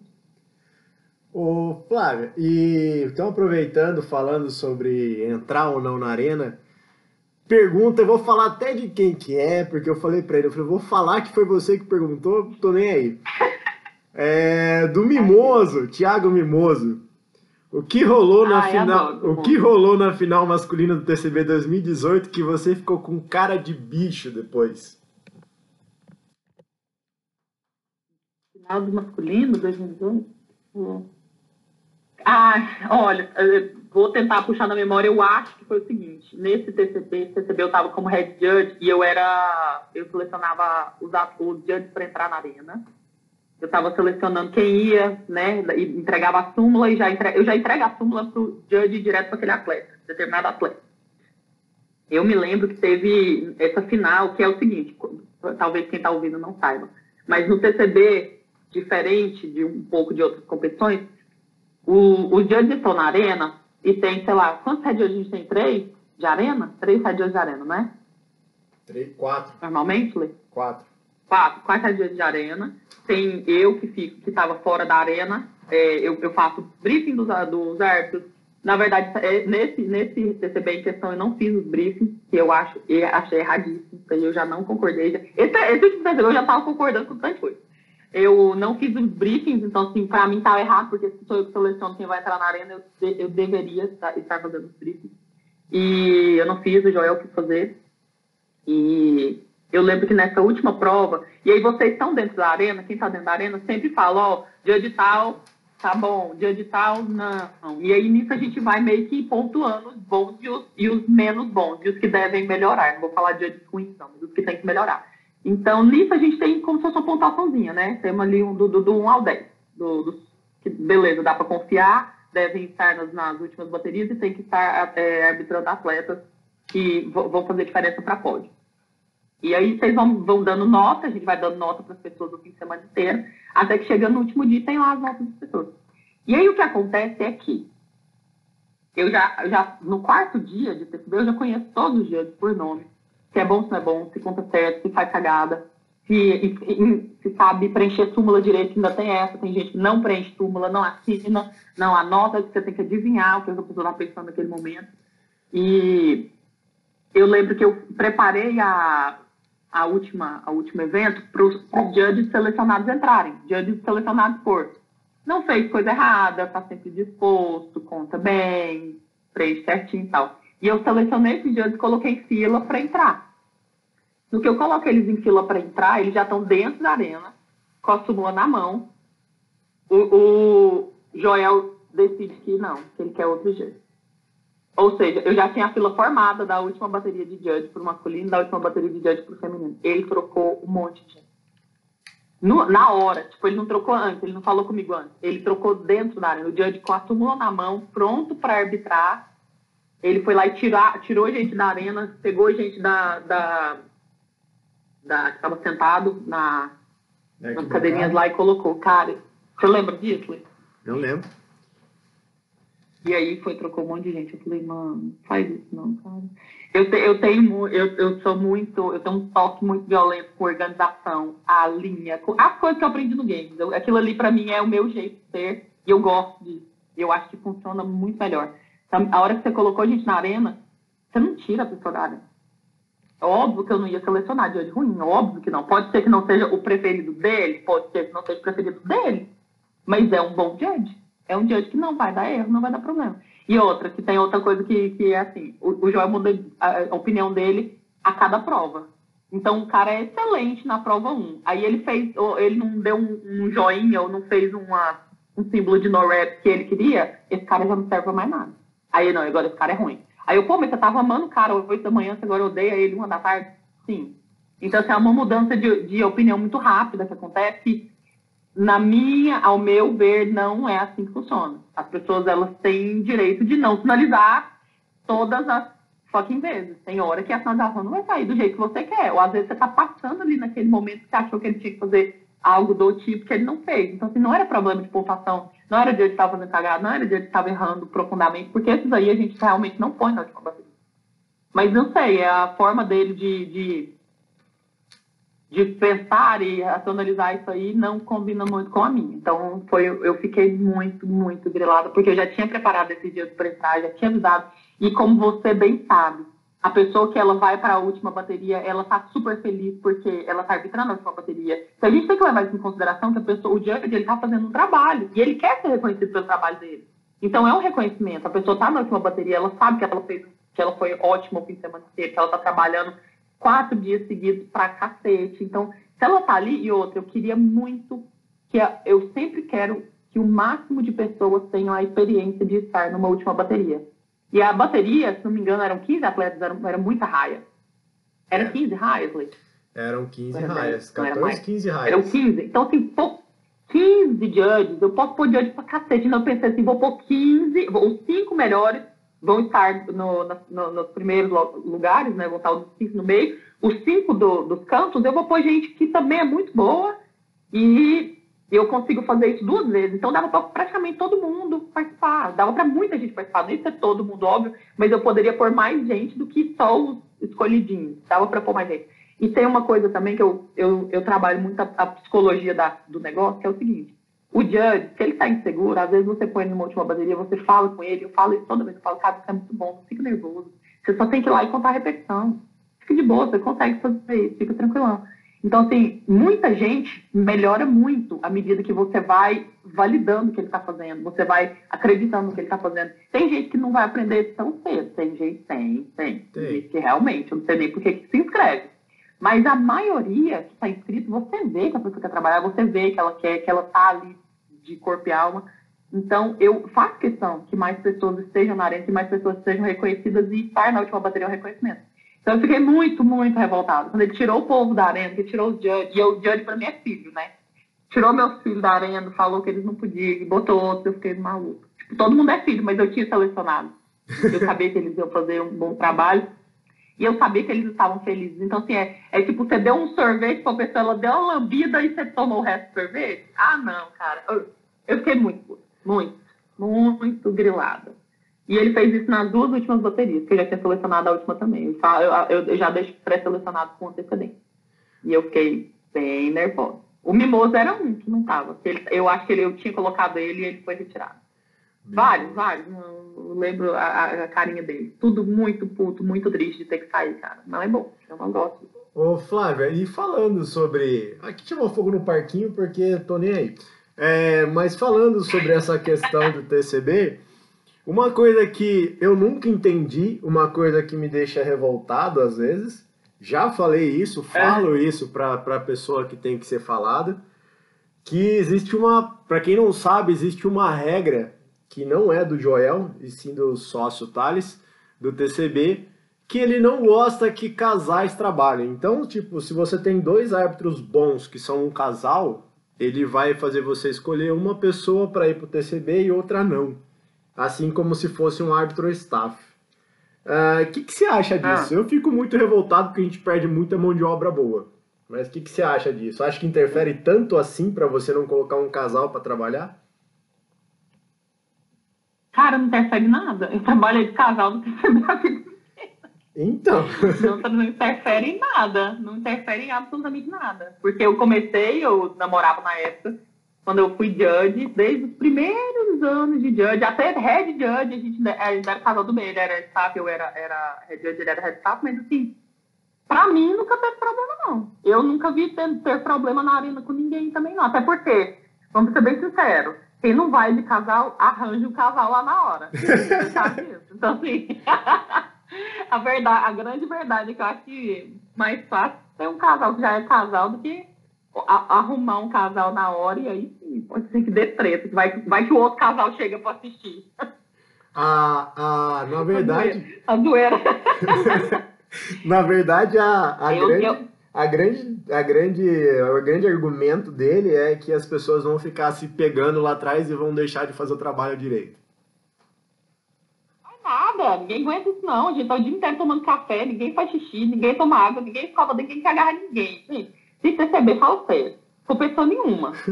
Competição nenhuma. Você tá cansado, você tá estressado. Tem gente. O, o, o, o Redir tá gritando com você, o coach do atleta tá gritando com você, o atleta tá gritando, a torcida tá gritando. Você tá em pé o dia inteiro, você tá andando pra lá pra cá. Ninguém quer pegar ninguém. Na boa. Ninguém. Pode ser que no final acabou tudo, fecharam as portas, estamos indo pro hotel. Talvez depois de comer, tomar banho, você pense, nossa, será que eu poderia pegar alguém? Pode ser. Mas na hora, gente, ninguém pegar ninguém isso aqui não. Ah, pelo amor de Deus, tá todo morto, tudo estressado. Eu não concordo. E olha que eu, e olha, olha que eu, dou, eu dou muito certo com o Thales, eu concordo com muita coisa que ele faz. Né? Nesse aspecto aí, eu acho que ele tá pensando, é uma, é uma coisa que eu acho é, que acontece que é o seguinte. A pessoa que não vivencia na pele o que está acontecendo, ela não tem noção do que acontece. Então, eu vejo que claramente isso que ele está falando é porque ele nunca foi judge na vida dele, ele nunca foi staff na vida dele. Porque se ele tivesse sido, e eu tô falando isso do fundo do coração, viu? Amo uhum. o Thales. Eu, eu e o Thales não briga, eu dou certo pra cacete com ele. Gosto dele, gosto do estilo dele de trabalhar. É, a gente já teve uns arranca-rabo lá, coisa rápida, tipo assim, ah, não sei o que você quer, tá. Cinco minutos depois, Flavinha, não sei o que, não sei o que, lá, Thales, aqui, de boa. Eu e Thales, a gente não fica brigado, a gente não fica de, de, de mal um do outro, não tem problema com ele, nenhum. Então, assim, eu entendo que ele fala isso porque ele nunca foi judge, ele nunca foi staff. Se ele tivesse sido judge uma vez na vida dele, ele nunca ia falar uma coisa dessa. Se ele tivesse sido staff, ele nunca mesmo ia falar. Cara, o staff tá suado, na orelha, catinguento, morto, morto. Não tem condição nenhuma disso acontecer. Ninguém se pega no meio da arena, não, nem, nem salinha. Não sei que se for casal, talvez pode ficar sentado junto, pegar na mão, abraçar, mas se fala a verdade, se a pessoa perder alguma coisa por estar se agarrando, assim, mas é mais fácil um, alguém que conheceu lá na hora ficar empolgado com isso. Mas nem isso também. Falar a verdade. O que, que você acha, Luiz? Eu, eu, acho, eu, eu, acho que na verdade isso daí não interfere em nada, viu, viu Flávio? É, nada. Eu, eu sou bem chateado e eu nada. falo isso pra ele. Mas na verdade, assim, vamos emendar uma outra coisa.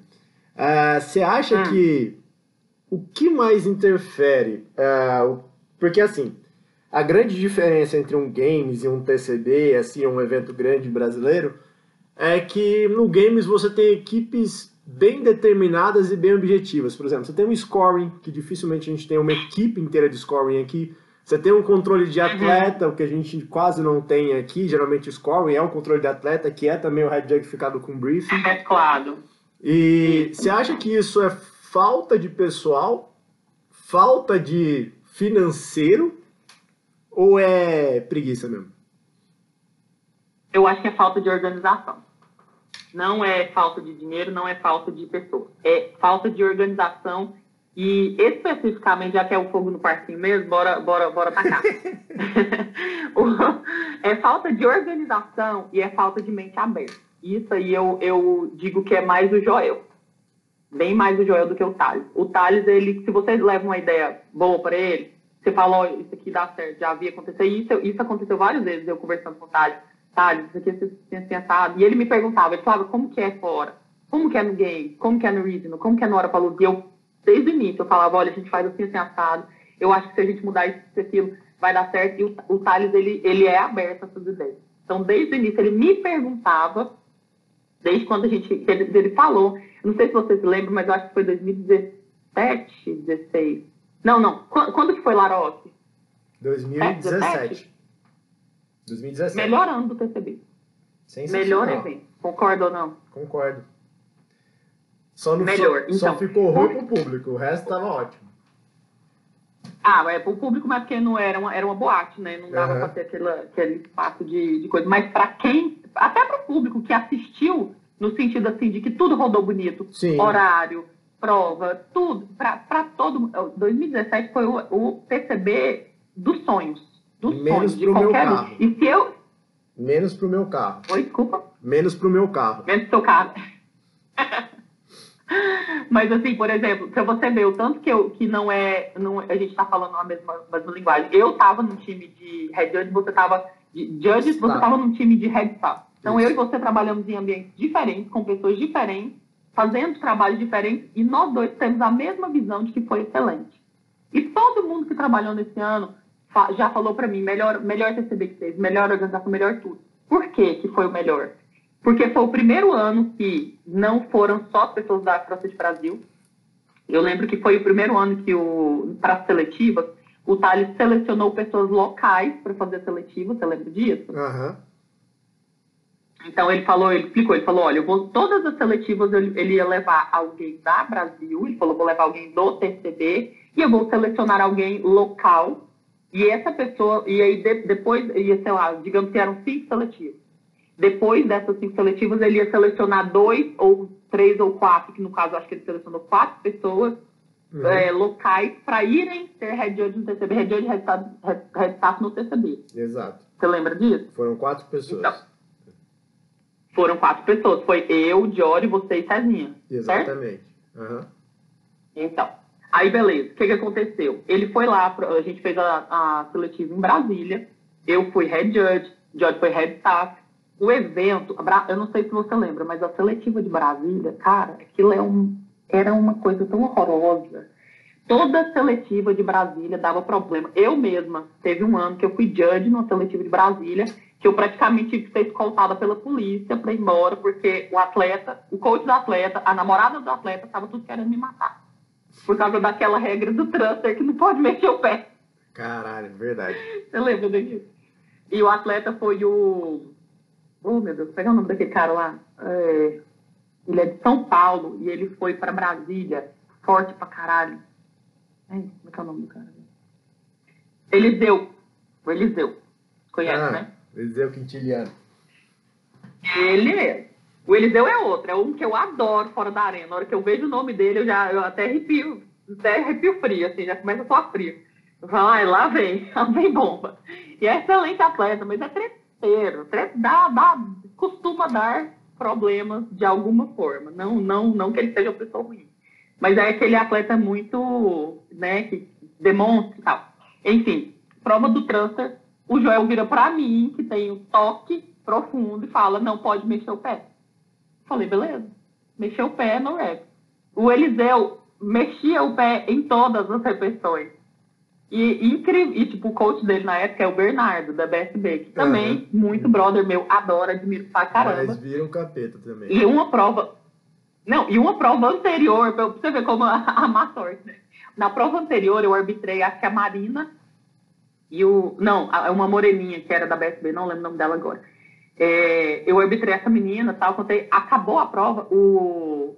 o a, no- a arena era dentro da CrossFit Selva, ou seja, o coach estava dentro da arena, não tinha espaço para nada. Era aquela época que ainda ia fazer dentro de boxe. Sim. Eu lembro que o Bernardo pegou e falou assim, ele, ele lá da, da torcida, que era muito próximo dele, falou assim, é, ela, ela é muito boa. Ele me elogiou. Eu, aí eu falei assim, que foi, Bernardo? O que, você tá falando de mim? Aí ele falou assim, não, eu tô falando que você é muito boa, você é muito coesa. Você deu um no-rap certo, você validou a repetição correta, eu, gostei. Eu falei assim, ah, beleza, é nóis então. Próxima prova, eu pego, eu pego o Eliseu. Ai, cara, que raiva. Aí eu dando alto no rap pra ele. O Bernardo em cima de mim. Tipo, ele tava assim, falando dentro do meu ouvido, praticamente, filmando a prova. E arregaçando. E eu, não vale. Ele, não vale o quê? Como que não vale? O Eliseu puto. De, o- todo mundo revoltado comigo. Até que a gente pegou e saiu. Acabou a prova. O Eliseu perdeu essa prova, óbvio, né? Que eu dei alto pra ele. Mas assim, tava dentro da regra. Eu tava seguindo a regra do Joel. E também pra mim não importa. Se ele falou assim, a partir de agora nessa regra não pode mexer o pé, beleza, eu sou de hoje, eu só tenho que apenas invalidar quando o pé mexe. Eu não fico discutindo se, vai, se é certo, se é errado, não é. Eu- naquele momento ali eu era judge, eu tinha que respeitar a opinião dele. E deu um maior problema, cara. Nossa, todo mundo queria me matar, queria me fuzilar. E que- por que, que eu entrei nesse assunto? Eu já nem lembro mais. Porque a gente tava falando de, Tá falando. de, de, de regras estranhas. Na organização, na verdade. É. falando de organização. na organização. E eu lembro que aí no ano seguinte a gente foi fazer Brasília, e Brasília sempre dava problema nesse nível. Foi o primeiro ano que Brasília não atrasou, não teve briga, não teve treta. O- eu lembro que foi quem foi lá com a gente foi o Thales, o João, eu, o Jory e o o menino do ponto da, da Crosex, o Adolfo. Adolfo. Só. Tava nós. De, dentro da arena estava só eu de head judge, o João estava fazendo tu- eh, tudo ao mesmo tempo, o João estava de head staff. Era, era isso, era eu de head judge mais o João. Só isso. Nós, nós dois, o evento rodou perfeito, não teve atraso, não teve nada. Tanto que a hora que acabou, o Thales falou assim, era menos de 5 horas da tarde. Você lembra que a gente tinha aquele grupo do WhatsApp? Aham. Aí eu só a gente mandou assim, Brasília finalizado, antes das 5.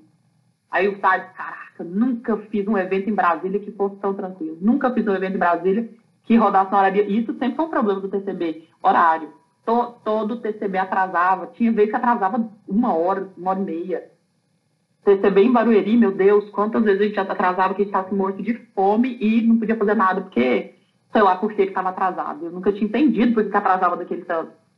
E aí Mas- essa, essa seletiva de Brasília foi perfeita, ela foi assim, suave. Quando ele, aí quando ele chamou a gente para fazer a Laroque, fomos nós quatro, né?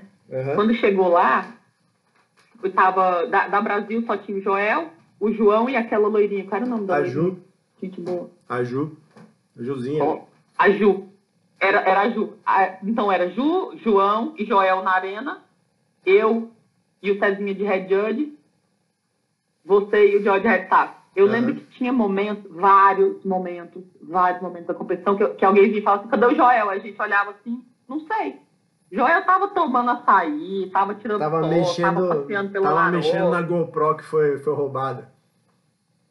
E tava procurando GoPro, ele tava fazendo o que ele queria. Ele nem. Tinha vezes que o Joel nem na arena tava. Que eu, eu já soltei prova, você apitava o negócio, a gente soltava o cronômetro, que o Joel nem perto tava. O João, o João tava brincando, passeando também, suave. Que eu lembro, eu lembro do João e da Ju chegarem pra gente e falar assim, gente, eu nunca, nunca fiz um TCB tão tranquilo. Aí a Ju falou, dessa vez eu tô descansando, toda vez é um estresse. Eu tô descansando, eu consegui olhar a, a senha dos negócios que tem aqui, tô conversando com o povo, sentou, comeu. Ela eu nunca, nunca tive tempo pra almoçar no TCB. Eu tô sentando, almoçando, tipo, vivendo, normal, trabalhando normal, sem estresse. E, e eu te falo, com certeza absoluta, que isso aconteceu porque foi o único ano que o Joel foi ser o Joel. Ele foi fazer coisas que não tem a ver com a arena. É, então, mas eu, acho, eu, querendo... acho, eu acho que o Joel ele peca muito em ter confiança de delegar a função. Ele quer resolver tudo. Ele, é, o, é o pecado dele. Esse é o pecado dele. E é por isso que eu te falo, quando você me fez a pergunta, você acha que a organização é falta de pessoa, é falta de tempo, é falta de dinheiro? Não é. É falta de organizar. O, se o Joel soubesse delegar funções e deixar a gente fazer a nossa função, ia ser Laroque todo ano. Ia ser evento redondinho a Laroque todo ano. Porque, essa, essa, como foi? Eu acho que porque, por ter sido o primeiro ano que ele colocou gente de fora, ele meio que talvez para ele foi um susto também. E outra, nós quatro que estávamos lá, é, o, o, não, não, não, não, não sei o Cezinha tanto que eu fiquei, não fiquei tanto, tanto tempo perto dele, mas assim, pelo menos eu sei, eu, eu, você e o Jory, a gente não é muito de ficar, ah, pode fazer isso, fazer, a gente simplesmente sai fazendo. Então eu lembro que a gente simplesmente saiu fazendo. A gente não perguntou quase nada para ele. Eu lembro que eu, eu chegava assim, gente, então tá, é, Judge, Fiz a lista, bati com a lista do Thales, o Thales fez o que ele tinha que fazer, camiseta, o que, galera, amanhã, seis e meia da manhã, briefing, espero vocês todos aqui, tchau, tchau.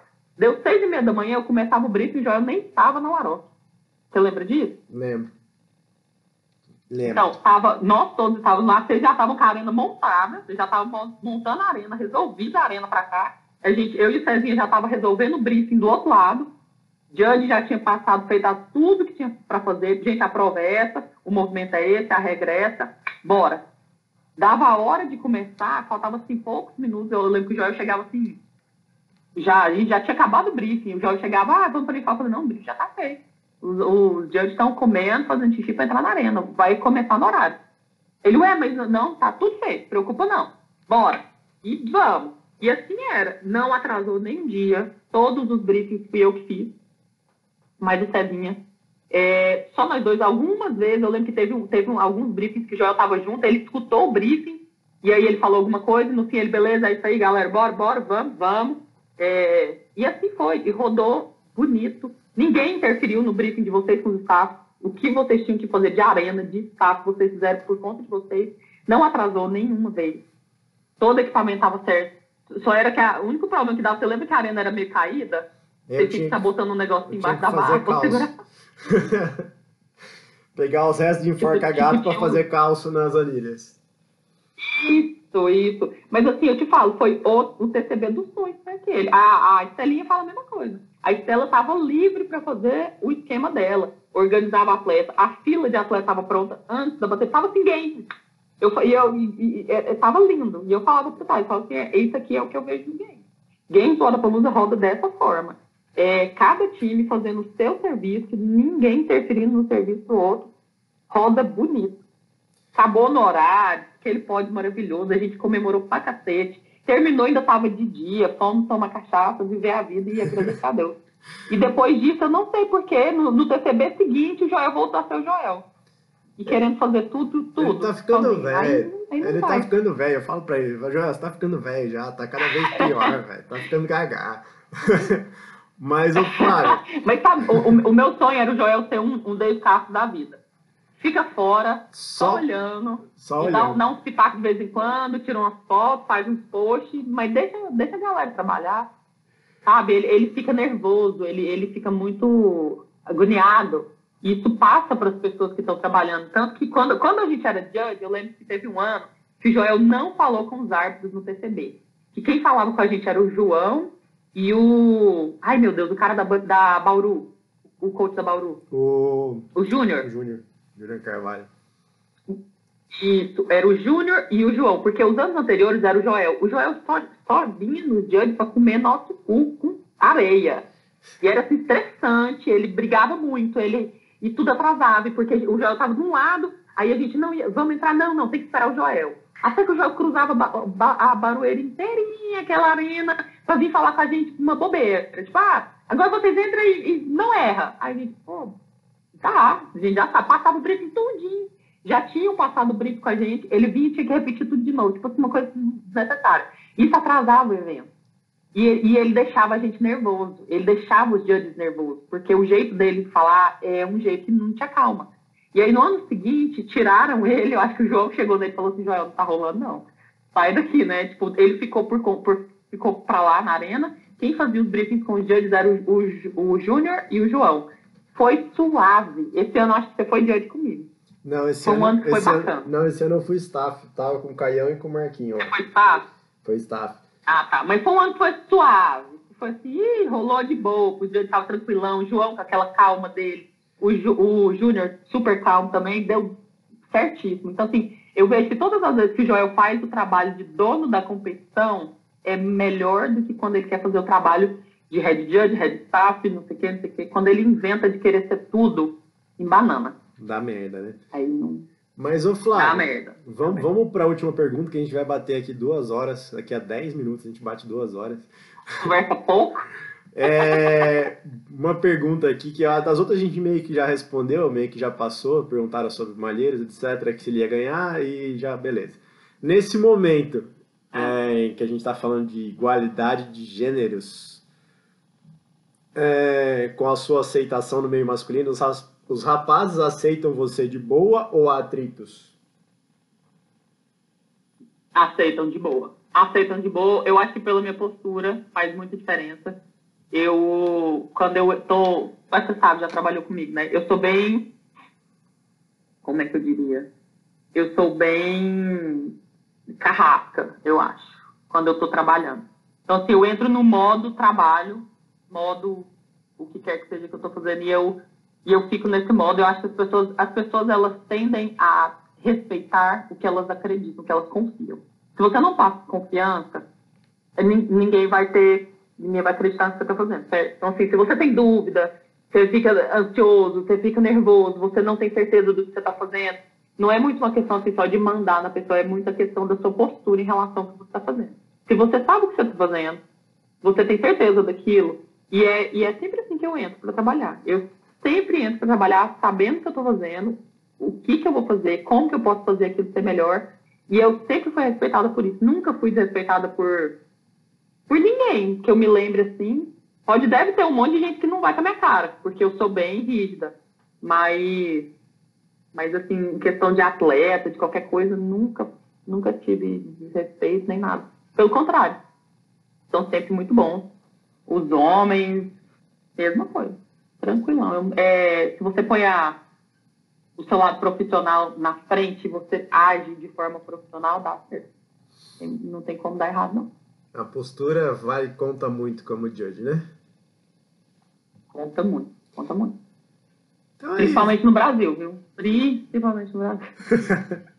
é isso, Flávio. Eu não, eu não sei, eu, deixa eu só te contar um fato é, aí, interessante, conta aí, que eu achei a coisa mais legal do mundo.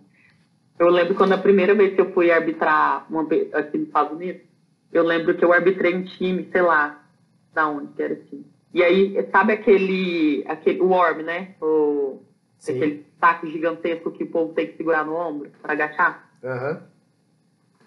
E eu lembro que foi uma das primeiras provas que eu, que eu tava arbitrando. E aí o povo agachava, eu, one, two, não sei o que, não é! Aí eu, agacha, agacha, fazia sinal de agacha. Né? Aí eu lembro que terminou a prova, não, teve um, um no rap, o, o cara virou, o cara desse time lá, ele virou pra mim e falou, eu falei, não vale. Aí ele virou pra mim e falou assim, é, o, que, o que eu errei? Né, tinham derrubado o orbe, tava descansando. Eu falei assim, o que que tá errado? Eu falei assim, vocês não estão agachando. Eu falei, agacha. Ele falou assim, hum, nossa, verdade, muito obrigada. Virou pro time dele e falou assim, eu quero ver todo mundo agachando. Aí eu, nunca mais teve no rap. Tipo, eles, eles pedem desculpa, cara. o, o atleta, ele erra várias vezes, aconteceu isso comigo nos Estados Unidos. Dele, do atleta, eu dar um no rap, aí ele fala assim, why? Aí eu falo o motivo, aí ele fala assim, ok, I'm sorry. E aí ele vai e faz direito. Então, assim, eles agradecem toda vez. Se você dá um no rap, ele agradece porque ele sabe que você está fazendo, falando aquilo ali, e quando você diz o motivo tudo, ele sabe que é porque ele está fazendo errado. Eu, e é o tipo de postura que eu queria muito ver no Brasil, cara. Queria muito ver os atletas brasileiros serem mais, mais responsáveis pelos próprios erros, sabe? Não achar que judge é inimigo, judge não é inimigo de ninguém. Eu nunca entrei na arena com o objetivo de fuder com a vida de alguém, de tirar o pote de alguém, de, ah, vou, vou entrar aqui porque eu não gosto desse cara, vou dar um rap. Nunca entrei na arena com esse objetivo. Eu duvido muito que tenha alguém que tenha entrado para fazer uma coisa dessa. Duvido. É, então. Essa, essa pessoa deve estar com muito tempo, muito tempo para fazer coisa cagada. Mas assim, é, vai, vai, em algum momento alguém, alguém da organização vai perceber isso, provavelmente. Mas é o atleta que ele acha que Judge é inimigo, que Judge está ali para ferrar com a vida dele, ele está totalmente errado. Ele tem que chegar já sabendo que Judge está ali só para contar a recepção. Eu e falo. que Eu, esse. esse- eu falo que se eu ganhasse por no rap, ninguém passava da seletiva. Se eu ganhasse É. dinheiro por cada no rap, eu, eu ia ficar rico. Aí eu ia dar com vontade, velho. Aí sim. Se valesse dinheiro. É, é verdade. É bem por aí mesmo. Então, é essa, essa a mentalidade mesmo. E a mentalidade, eu falo para você que ela vai além de atleta, tá? Por exemplo, o único, único país que, co- que paga judge, tá? É Brasil. Eu trabalhei na Argentina, todo mundo era voluntário. Os judges não recebiam um centavo, eles recebiam comida, camiseta, água e, e- e os momentos de descanso que precisavam. Não recebiam um centavo. No México, trabalhei três anos seguidos. Todos os judges e staffs eram voluntários. Tinha gente pra cacete. Você pensa, não vai dar ninguém. É, tinha gente que você deixava descansando. Não reclamam. Não enche o saco. Não estão recebendo nada. Camiseta, água, comida e algum, algum presentinho de coisinha que, que patrocinador dá. Mesma coisa de games e, seletivas, Waterpalooza, é, regionais, mesma coisa. Não ganha nada. Por isso que quando às vezes a pessoa, ai, mas a seletiva não paga. Mano, ele está selecionando. Se você for selecionado, você vai receber, você vai receber. Você já está pagando. Eu acho assim, se você, se você gosta do esporte, eu, eu acho certo pagar, acho, acho certo. Se, se você tem condição de pagar essa competição, o evento, tem dinheiro suficiente para pagar, beleza, paga. Só que ver que outros países, não só os Estados Unidos, porque a gente, bom, os Estados Unidos está muito fora do, né, do, do- a mentalidade, a Sim. cultura e tudo é muito diferente.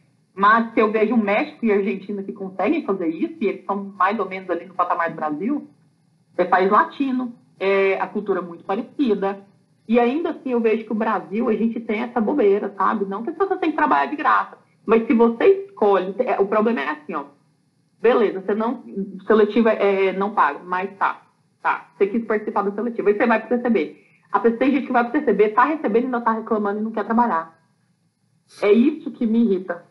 Entendeu? A pessoa assim, pô, cara, tem tanto país latino com a cultura igualzinha a nossa, o povo não tá recebendo nada, estão lá de coração, trabalhando super bem, cansado, do mesmo jeito que a gente, vocês estão recebendo ainda tá reclamando. Para, meu. Nem, não se inscreve.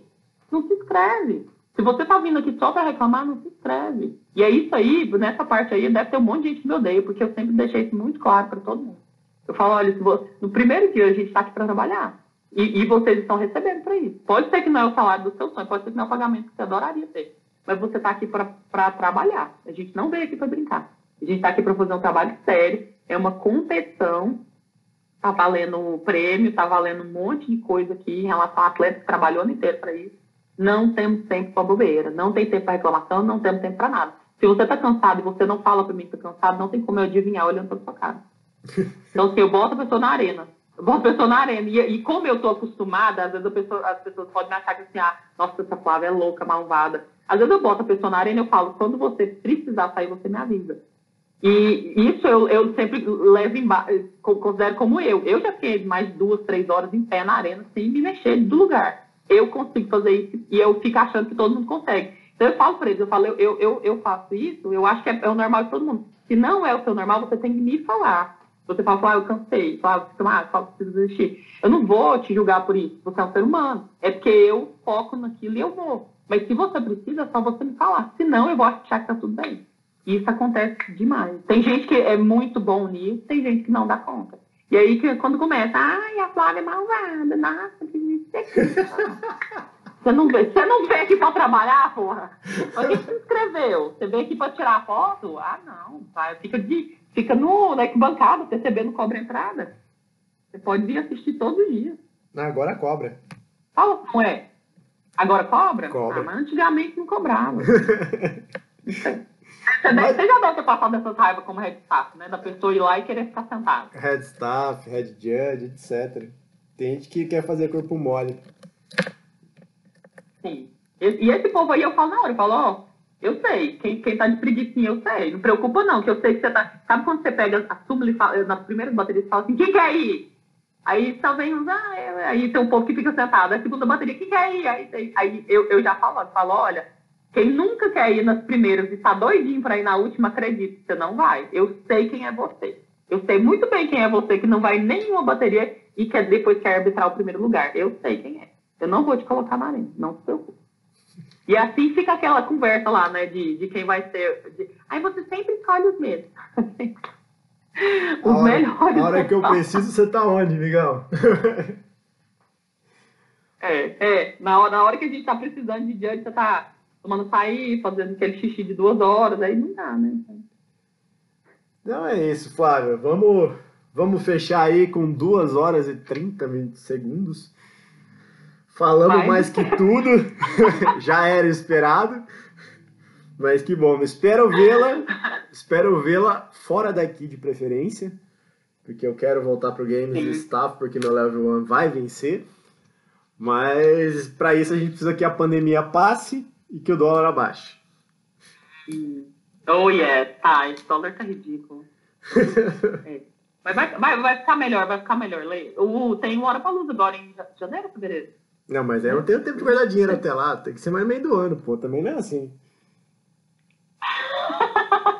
Tô rico, mas nem tanto, Lê? Não, não dá Tô pra rico, ser rico assim. Tem umas coisas ainda pra, pra, pra fazer. então, beleza. Eu, eu vou, eu volto eu volto pro Brasil daqui uns, uns tempos, daqui uns dias, quem sabe. E eu espero encontrar você também no Games. Já se encontrou em Games, espero de novo. Né? Vamos lá. lá. Vamos trabalhar nisso. Muito boa. Flávia, obrigado pela conversa, obrigado pelo seu Obrigada tempo eu. aí. Se cuida. Obrigado pelo convite, Lê. E a gente se fala. Tchau, tchau, Flávia. Adeus. Beijo, Judge. Tchau.